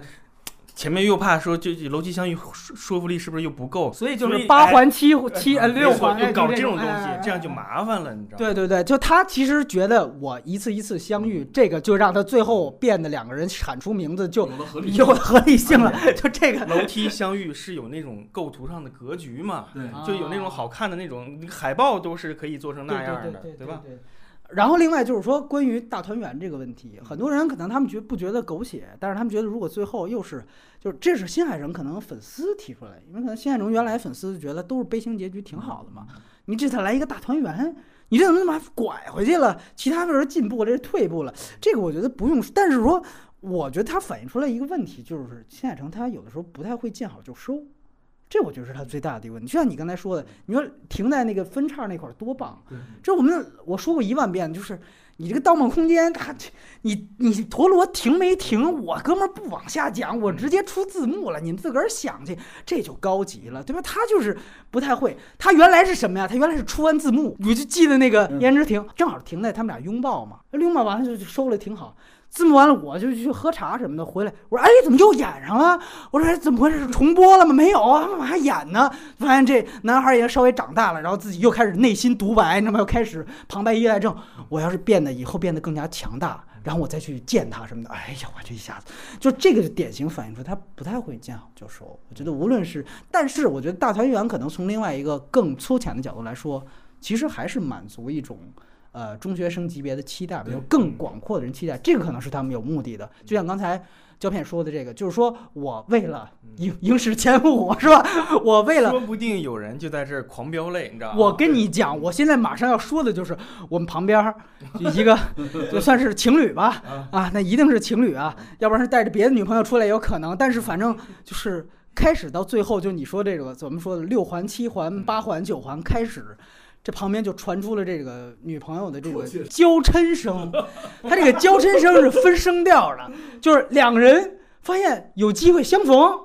哎，这教授说，嗯，一下就变满意了，就变满意了，发现咔错开了，没见着，一下就开始哭腔就出来了，所以我就明白，哎呦，哎，八九环是不是挺合 理？对对，我当时我就旁边一笑音轨单出了一条。我旁边都崩溃，各种崩溃，本来就出戏，这直接就更。但是我忽然就明白了，就是其实他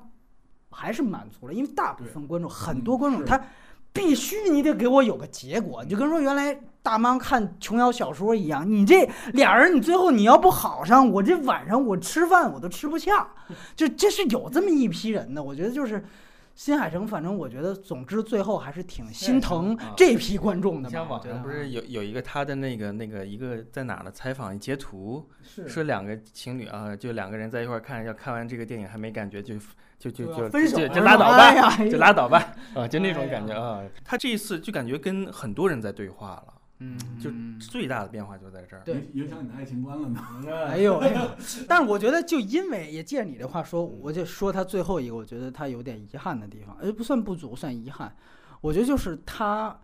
在时间性的表达上，它原来其实有一点表达表达的东西，这一次我觉得有点浮于表面了。因为这个科幻的设定，其实把它所有东西都提到了一个逻辑层面，或者提到了提到一个逻辑层面没解释清楚，这是最糟糕的啊。呃，我其实还是个人，我跟杨磊不太一样，我个人其实挺喜欢秒速五厘米的。呃，我就觉得其实是有一点点王家卫有一些片子的感觉，虽然咱们刚才已经引用了这么，哎，人家用了二零四六年的这个设置，很早就用了，好不好？人家有致敬的。我觉得就是说它好在哪儿呢？就是说，你看那个那个事儿特别简单嘛，不就是一个姑娘在车站等，然后一个男孩讲他转车的一个过程。这个片子大部分的时间是在讲这么一件特别简单的事儿，但你会发现就这么一件事儿。就是他通过不断的这种大量的空镜头的特写，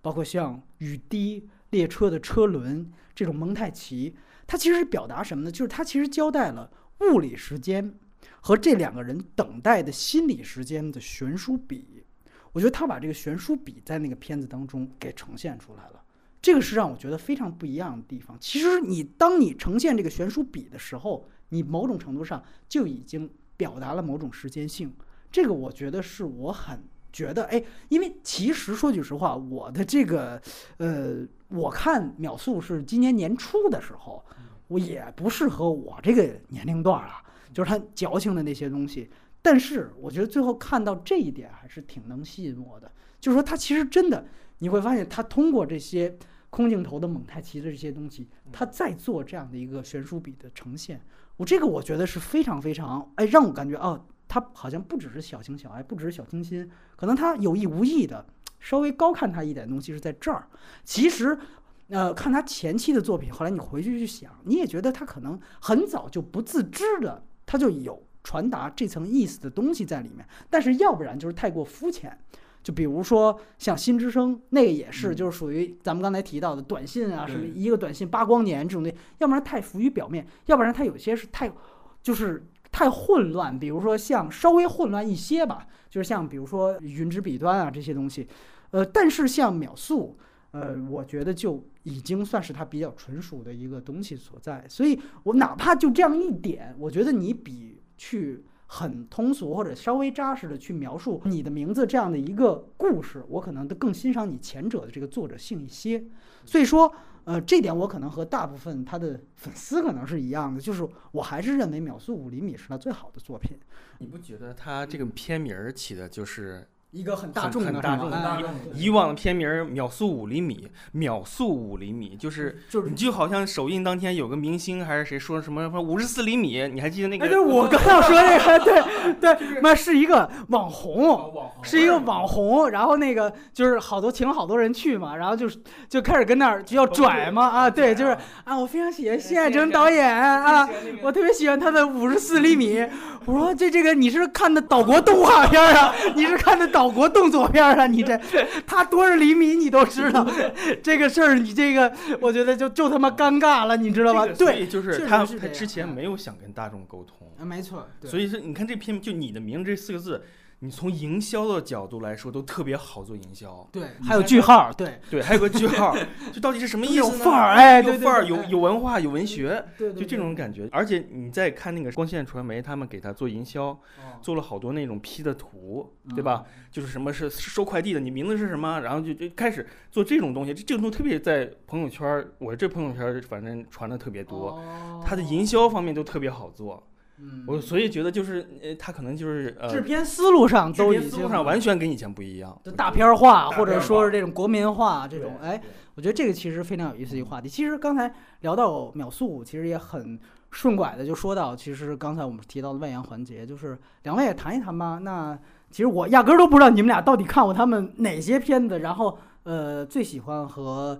相对来说觉得最不能接受的片子，胶片。其实我看他的片子不多，就是他的短嗯片我没看过多少，哦，但长片好像基本上都看了。但是我说为什么说好像，就是因为我对他的相似性没有啊，就是真的，说实话，就是你现在啊，此此时此刻，当然也可能因为我工作和家庭可能可能比较累，然后我现在对他特别模糊了。就你此时此刻，你把一他的一张壁明白了，，就有点像这个男主角已经三年前这个事情 快忘了，对吧哎？呦，他名字叫什么？我想不起来。对对对对对。就是你把他的任何一张壁纸放在这儿，我可能都得想半天才想起来是哪部作品啊，有可能会会这样啊。就是你要说他以前的维度上，我都是觉得就是那个缺陷太大了，就是而且我我不想进入他的体系，就是他的个人思考对我来说没有魅力，嗯，就是个人的世界观对我来说真是没有魅力。他想的那些概念那些什么，我都觉得哎呀，就是那个不是很喜接受啊啊，不是很喜欢。然后无非就是说，因为他之前那个，因为在现在的动画导演里面，能那么那么就是极力追追求这种画风啊唯美的，同时又有写实的这东西，能吸引注意力的不多。我上大学的时候看的《新海诚》开始，哦，就是从那个呃云之彼端啊，啊，云之彼端，对约定的地方，嗯就是从那部戏开始，就是因为当时他的画风，我操。当时就盛传，我靠，终于有一个宫崎骏画风的人。当时这个这种是在网当时网络上，对校内网在传，人人网啊，对人人网前身校内网，那个时候还叫校内呢。那个时候大家都在讨论，哇，他这个有宫崎骏什么画风的人出现了，然后大家就在追这个。当时还有很多杂志，什么动感新势力做很多这种报道什么的，我都看。但是真正看到电影的时候，你就会发现进入不了他的体系，你就会觉得他体系没有什么。你要说我最喜欢他的东西，反而是他开始弱化自己体系的那个追逐繁星的孩子。哎哎，看突然间，那才是真正有点想，我、操，我向宫崎骏老师靠拢一下吧，就有有这种感觉出现了。反而是把那以前絮絮叨叨的特别的中二的自己我说什么是什么的那种东西稍微降低了，然后有有了一些其他的一个冒险的东西在，然后又有一些其他的那个超现实的东西在，呃，而且这种超现实可以那个那个尽量尽可能的不完全贴着他的那种设定扭来扭去，嗯，就是嗯那个那个那个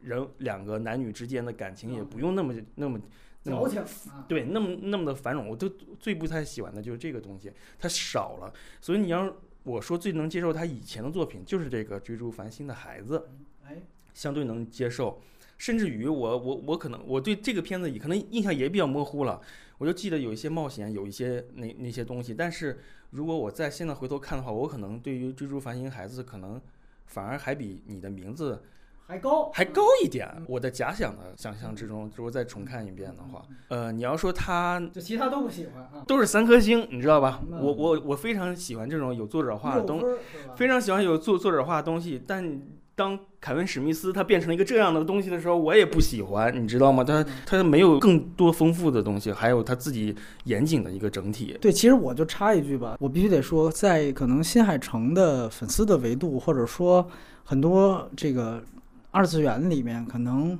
你会发现《追逐繁星的孩子》是新海诚评价最低的一部长片。你注意到这个问题吗？觉得他的问题有两个，就他们提出问题，一个就是太超宫崎骏。所有东西太超宫崎骏，而且我刚才其实提到了一个很重要的人物，就在提你的名字的时候，就是安藤雅思。安藤雅思好像第一次跟现成合作，就是在追出繁星的孩子。那安藤雅思我们都知道是吉卜力十三年的老将，刚才提到了这个呃《千与千寻》《幽灵公主》，你会发现很多这个吉卜力的影子，那种奇幻的那种设定、世界观。你看最后那个大眼睛的那个那个车出来，龙猫啊，那个我靠，那个东西特别的像。就是说，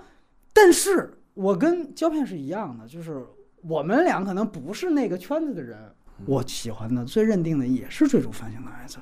我因为什么？他是踏踏实实的在讲一个冒险的一个故事，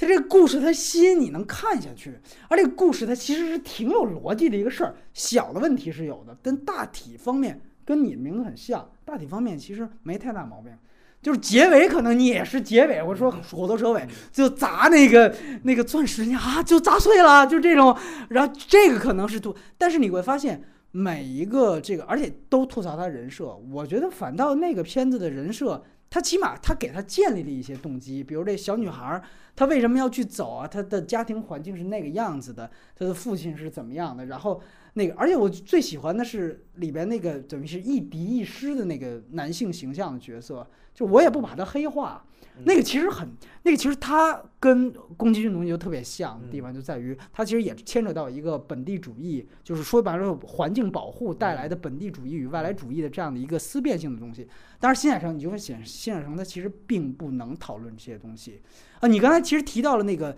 呃灾后的那个问题，我其实就想说，其实他之前有没有一些更宏大的设定？其实有一点点。一个就是在这个追逐繁星的孩子里面，他牵扯到了这方面，就是当他们想去那个那个村里面是疗伤的时候，村民对他们是一个抗拒态度。这个你发现村民是有态度的，呃，这个就就就其实是有是有有点意思了。但这个其实特别像幽灵公主她说的那一套。然后另外一个就是云之彼端里面，你记得吗？它里面设定是啊，日本南北分裂了，就北海道独立了。北海道，然后那边建立这么联联邦国，建立了一个巨塔。他们最后不是要炸掉那个巨塔吗？就它有一个巨大的设定，因为设定，然后是美国什么态度？联邦国到底影影射的谁？为什么日本会分裂？哎，你要会想这个事情。当然，他也是最后特别中二的，就是几个中学生怎么着这个那个了。但是你会发现，他其实有的时候还会有一点点这样的设计。但你最终你会发现这些东西，要不然是他可能自己就退却了，就害怕了。这个我可能讲不清楚，我就还是回到我纯爱的那个方向走，所以就变成了要恋爱不要世界，因为我是要世界，我也讲不清楚，对吧？要不然呢，可能他兴趣点不在这儿，所以我觉得这个是他以前作品的一个挺大的特点。所以我觉得他就是跟金敏啊，跟这个宫崎骏这种大师或者说怎么样的，他差的永远是一个。精神上有一个坎儿，就是一精神上有个特别大的局限，嗯，玻璃天花板的东西，对对对，就有这种局限在，他他他想想，他挺想，似乎很想表达人文的一种东西，但他好像又没有没有这个感情，有点像冯小刚和这个有一些，葡萄汁是葡萄酒，哎，这个很很得我们精髓，对不对？所以就是对，有点这个意思。我觉得就是因为你其实还是能够捕捉到这影子。我当时想，哎，为什么他要说日本南北分裂？你这北海道变成叫什么虾夷？就这个，哎，你会觉得这个东西其实很很有意思啊！你这个，哎，竖了一个塔在那儿，我靠，这个其实是很降临的那种感觉。哇，你这个很很神秘主义，就是我们把这个催掉之后，整个国民的这个信仰就坍塌了。你看里面有这种台词，哎，你最后怎么就中学生？我要他，我不要你，这东西就出来了。哎，你那时候不提了，就是你会觉得其实挺遗憾的。这个其实确实是他的另外一个。哎，对，杨磊还没说呢，他那。呃，对他作品喜欢的、不喜欢的，或者随便聊，嗯，啊，其实说实话，我跟我看这个新海诚吧，看的也不是特别仔细，就你都是快进看的是吗？呃也不是快进就看就 用用你的名字表述方式也是比较模糊了，就感觉上来说。啊但是我为什么？但是我要明确一点就是，我为什么不是很喜欢秒速五厘米呢？是因为嗯秒速五厘米是我在大学的时候看的哦啊，我在大学时候看的就，我是感觉就是当时也是说这个画面特别好，然后但是究竟讲了一个什么事儿？我记得印象特别清楚的，应该是在吃饭，或者是就是在自己的电脑前面嗯吃饭还是干什么时候看的。然后我看了大概有那么十几分钟之后，我觉得他究竟要讲什么呢？他是个什么事儿呢？嗯就他不断像一个 MV 的一样在这儿给你给你描述这些事情和描述这个情感啊，描述他的那个气氛呐、其实我觉得这个吧，就可能影响了我对他整个之后电影可能感觉的一个判断吧。嗯然后如果说他比较好的一部作品吧，其实刚才两位都谈到了这个《追逐繁星的孩子》啊，我觉得某种程度上就是他的这种大片化的这这种就是制作方式或者是这种思维方式吧，制片是从那个对是从那个开始，包括像你的名字，我觉得它也是。说白了就是怎么讲吧？我觉得如果新海诚能够和其他人合作，或者说被其他人影响，在制作方式上，或者说在这个故事方式上，再找个监制，哎，对，再找个监制，可能他会更好。嗯，如果站在一个比较客观，或者是说站在一个就是以爱情你，客观吗？站在一个呃，站在他的粉丝角度吧，啊，哎呦，站在他的粉丝角度上吧，应该《炎夜之庭》是啊一个他内心里最完整东西的表达的一种方式。对，因为我觉得他的这种就一定要是爱情片，一定要是很纯粹的言情这种感觉的东西，是是在《炎夜之庭》我觉得是发挥到了一个最大的一个极致上面的一个感觉。恋足癖也发挥到了哎最大的对对对夜之城是那个做鞋什么？是那个？啊对对对，做鞋的做因为因为我在传媒大学看他那场活动的时候，专门有一个啊，有一个动画做了一双鞋，哎呦我靠，那个一个啊粉重度粉丝，传媒大学一学生，自己看了这动画之后，自己开始学做鞋，他做了一双鞋，感觉没我没近看，就从二十米之开外看，感觉还挺有意思，挺挺像样的一双鞋，不是那么简单的。哎，找了新海诚过去要个签名儿在鞋上，好像是在鞋底下写了没送啊，啊，就是要个签名儿啊。对对，要个签名儿啊。啊，这一让他上来，对，哦但他是专门去学怎么去做鞋了，哦就是影响力到这种程度。哎呦，你瞧瞧，这个应该让余秋雨把他招进作协，是吧？这，所以，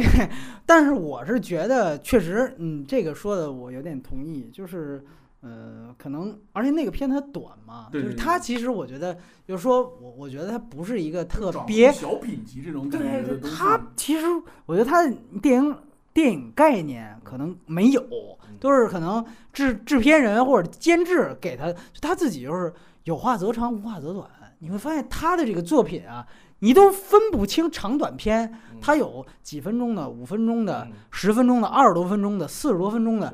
一个半小时的。到这次还有像《追逐繁星海》那是最长的，嗯呃，两个小时嗯，对吧？就他其实无所谓，你会发现，而且你看他二十多分钟的那个和他那个一个半小时的，他讲的事儿差不多差不多。就这个，其实我觉得他没有电影概念，就是说我有一个基本的一个这个他没有，他就是一个画师，或者我是一个搞动画的。嗯就这个，我觉得确实是他可能原来比较就是局限性，就是粉丝特别喜欢他嗯，然后出来之后，这事儿我觉得也特别像，就是为什么追逐繁星孩子最公式，所以大家最讨厌，粉丝最讨厌，其他人我就觉得觉觉得这片子还不错。这个我觉得确实是，你不觉得有点那个就是什么重度 DC 粉？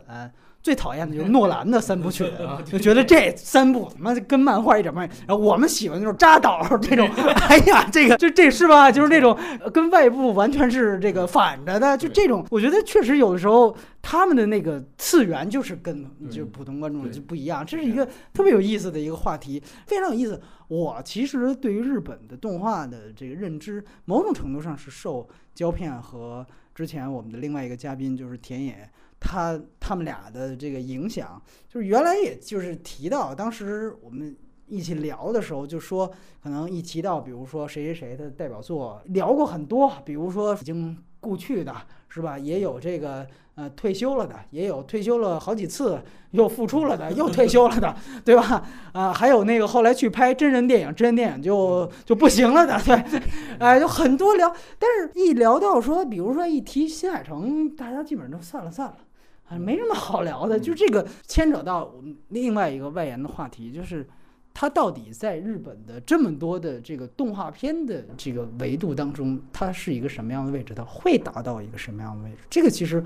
我也是在思考当中的一个事儿，就是因为我也看到了一些就是标题党的这个文章啊，现在当然也都是标题党，就是说，宫崎骏第二，呃，说是是什么从壁纸狂魔到这个日本之光。啊，你这个就，哎呀，这个就是大民族，民族哎，大和民族的这个扛起的脊梁，就就就他，其实这个，呃，对，所以我就是想，呃，一直在探索这个事情。哪家媒体啊？我真忘了，这你是过去准备打去是吧？就这没什么可写的了，我感觉他，我总觉得他还是有很大偶然性，这次成功啊。就这次成功，就是他自己也不知道，这是这是肯定的。他要是真真的牛逼，我这我这我这次就就要牛逼了，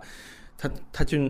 心里头会给给自己提醒，但他自己其实都不知道，能能破一百亿，这都是已经是对于他来说就是震惊的一件事。现在都快两百亿了，那简直就就就已经咱们都不好说。我觉得他自己应该会想到这次的成功可以给他带来的改变是到底是什么。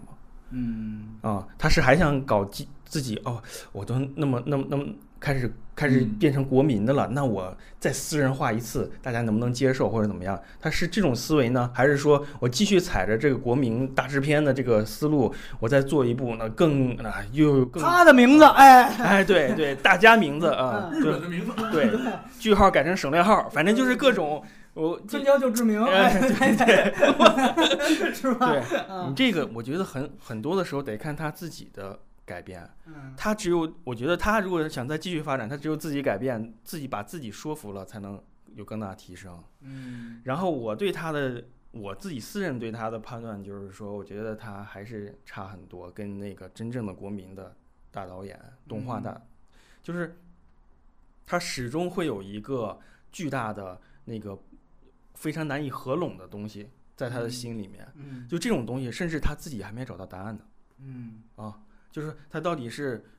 对情怀的逝去的，到底什么时候才能补补了这个坑啊？就是他他纯爱这事儿什么时候能过去？是这意思对，就是说，或者说他他他年龄也在变大，对，对他他现在四十多岁，然后也也有孩子了，他可能会顾及到更多的东西。他他如果视野能够再开阔的话，那说说不定会有一些，就是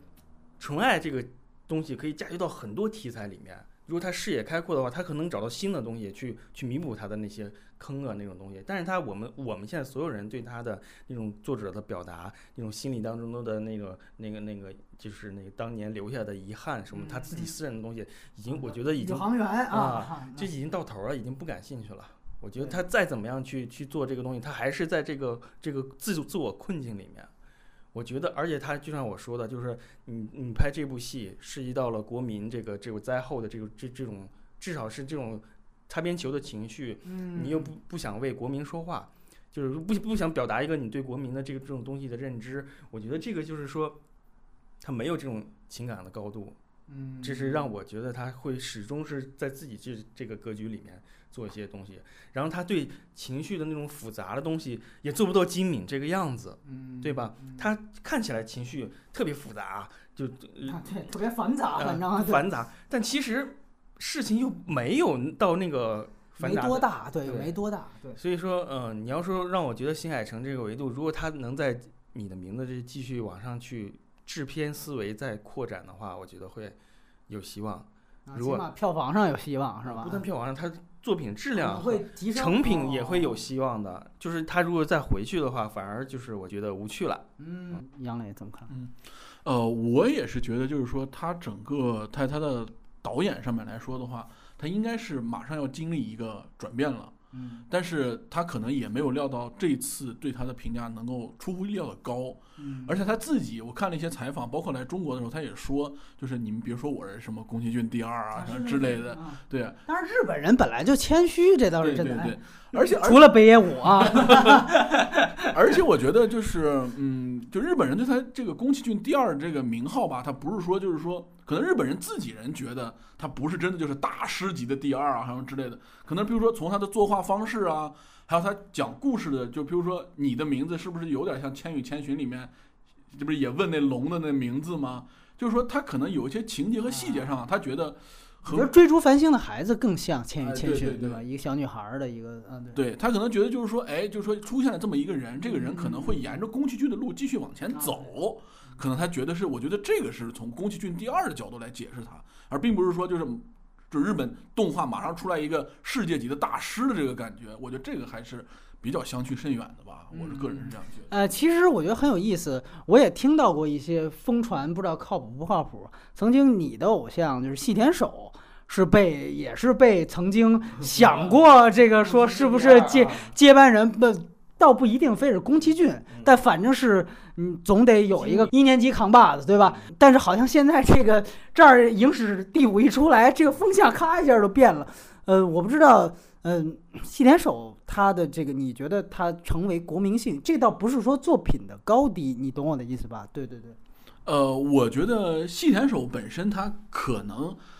他还是有局限性的，就是说它、哦。他成为国民性的难度还是挺大的，我觉得就比新海诚可能更大，更大一点，因为我觉得细田守他可能就更宅一点，我是觉得，就这个宅可能就是说是，那你新海诚你可能能用感情，能用人情感这个东西，这是很普世的，对，这是很普世的，就打通所有大众的这种感觉。但是你细田守，你每次可能他落到的还是一个就是小玩意儿，就是小小巧思的那么一个东西上面。嗯就哪怕像这种就是呃《夏日大作战》，我们大家都很喜欢，然后包括等会儿那个胶片也可以说他觉得《夏日大作战》喜欢在什么感觉上面。嗯但是我觉得《夏日大作战》的最核心给我的感觉就是，就是他把这个中学生旧世界做的特别透。嗯他他这个概念就是做的特别深，就是整个都就说你这个宅你是怎么宅的，你怎么就合理性的救了世界这个感觉的东西，就他特别热血，特别爽，就你看日漫那种那种那种激动的感觉能带给你。嗯但是这个东西吧，我觉得真的是就是你如果喜欢这个二次元或者喜欢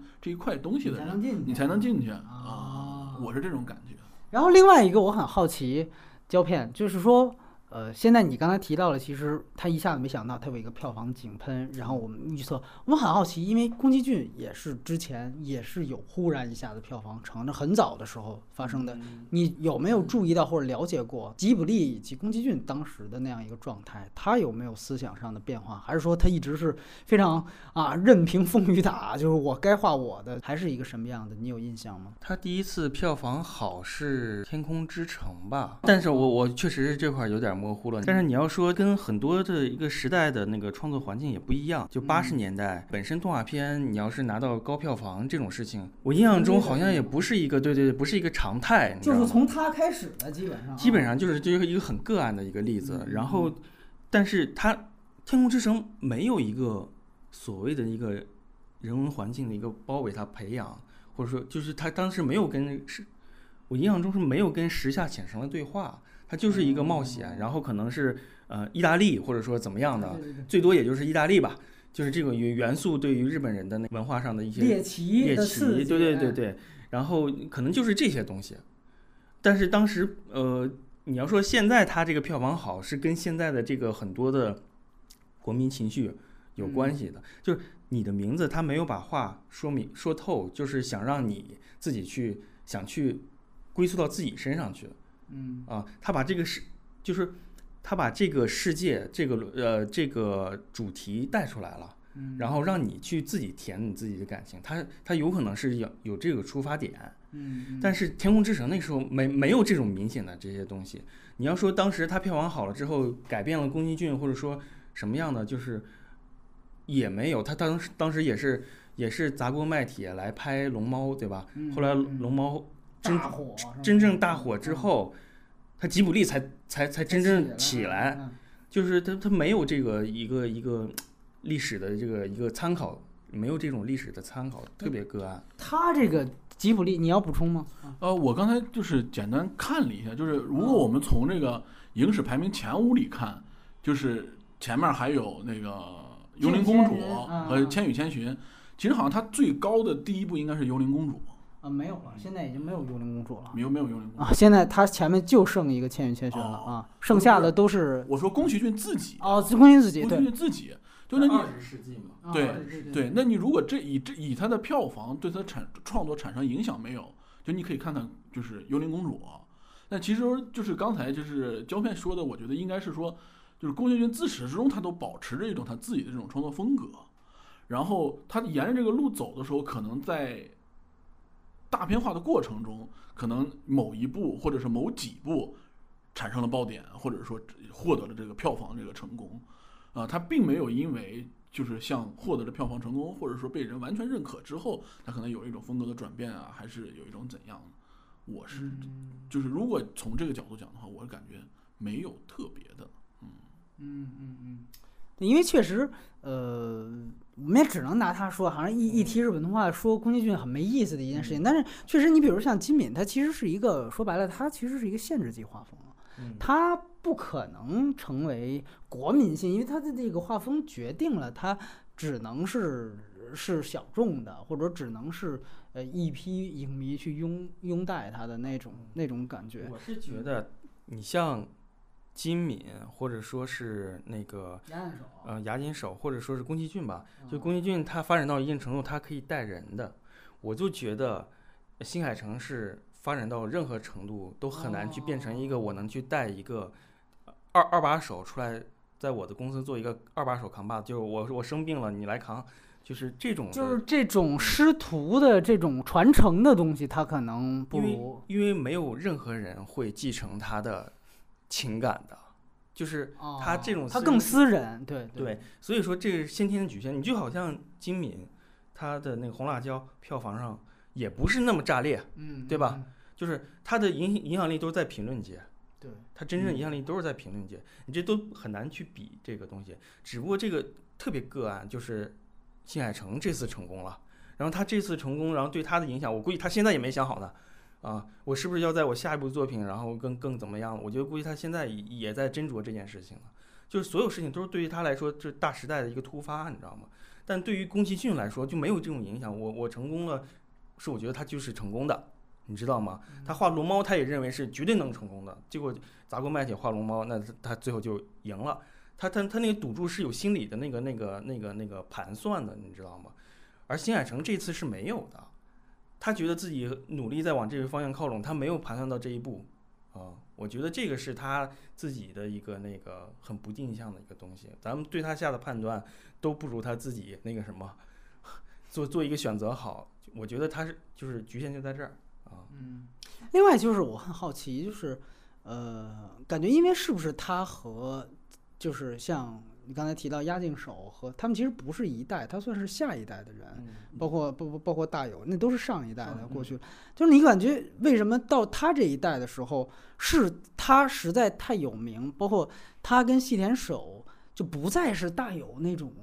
重口的那种对，我操炸裂世界观，嗯押井守那种，这是一个只是说这个冒尖儿的人的画风，他确实是一个巧合的不一样，还是说真的现在日本的整个的这个起码是电影动画电影方面，它真的就是已经变成了一个就是这个方向的路数呢？嗯，我比我我觉得吧，就是其实这个是在就是新海诚最早出来的时候最被讨论过的一个问题，就是其实核心还是技术作画方式上的一个变转变吧。啊，就是青海诚这种作画方式，它本身就，譬如说，它会参考大量的实景的真实的，就像光线呐、嗯然后它还用很多关于就是说电脑作画啊这种感觉的，对 CG 这种感觉的东西，和原来那一辈儿，譬如说用那个呃笔绘啊，然后用那种一层一层叠上去那种感觉，用网格做那种画的感觉，我觉得这个是应该是最大的一个区别，可能也是它最能贴近现在这一代人的这种审美方式也好，或者说看动画或者看这个世界的方式也好的一种，呃，一种贴近的东西吧。你觉得就是像大友，你你深入的去了解阿基拉，或者说是押井守的工壳，你会发现他们政治的这个这个构想和整个的思考是特别深的。嗯呃，是不是也是说现在新一代的这个冒尖儿的这些，也就是就是他们其实已经不太，就是因因为政治气候也变，比如冷战结束了，然后原来核冬天的那样的一个就是后广岛时代那样的一个也结束了，所以使得对，这个其实就是我在开篇时候最早说的，就是其实现在日本动画它整个都是一个校园化的过程，它全很校园化。就我作品是就是要拍给学生看的，就是他是我最大的受众，那我可以给他看的话，就只能以校园为舞台。然后以校园为舞台为以校园为舞台展开的一系列的故事，可能都是比如说有离奇的，有校园校园那种光怪陆离的事件啊什么之类的，它不会再有一个像就是战后那种反思啊，或者战后整个对于这个大社会的一种想法啊，一种阶段性的总结啊什么之类的，它只可能以这种校园、以青春这个展开的话，可能它的话题性和它的题材性就局限在这里了。就是我可能聊的就是这些，就说白了，确实是越来越中二了，对对对确实越来越浅。我觉得这是其实刚才忘了你们俩谁提到了，你的名字在中国的如果成功，其实已经成功了，基本上，嗯那么可以可能给。中国动画更多的启示，就不再抱着宫崎骏那一套的神明的那一套神怪路线。杨磊的提到的，我觉得其实这个确实是一个很好的思路。但是我们有这么多新海诚粉丝，难道这个一定得票房成功了，他们才反应过来？哎，要不然我们画个这个？我觉得不太可能这么这么滞后吧。嗯，我很好奇这个到底是一个什么样的程度？难道还是说只有这样才能说服投资者，或者怎么样？我其实不太了解这个现在大家的这个制作，嗯，因为就像我之前说的，我很我很好奇，就是他们的剧作思维是什么样的。就像你说的，这个剧作到底是一个动画的剧作还是电影的剧作？这个我觉得是一个根的问题，就是你你大学教育里面，你必须在剧作上对于对动画的那些那些学生们有一个更高级的剧作的教育。起码是戏剧剧作教育戏。剧剧作教育，你必须跟拍电影的导演是同等的戏剧剧作教育，你才有可能去灵感，才能你对事物的观察你都不一样。你你动画人对事物的观察跟跟写写小说的人对事物的观察肯定是不一样，细腻程度有区别，呃，注重的那些那些边边角角都不太一样。所以我觉得更多的是那个为什么中国没有这个这个那么多关于生活的这种动画片？我觉得他们不敢去去判对生活的细细节去做判断，做这种积累。我觉得他们一说动画，大家首先想我我得屌炸了世界观，我得有更多的幻想，我才牛逼，或者说怎么样的。当这也是一个很偏见的说法，有可能就有些人就喜欢生活什么，但是我就没有看到。你哪怕有一个学院的学生，我用摄影机拍一遍我我妈妈怎么做饭的，我我描一遍这个生活的这个东西，我我都不知道你能不能有这种东西出现。就是我觉得这个是非常关键的。如果你要回过头来想去拍生活的话，你的这个剧作思维跟你对生活观察这种积累，我就很怀疑在那个，因为画漫画的人我也有几个朋友，就是他也会。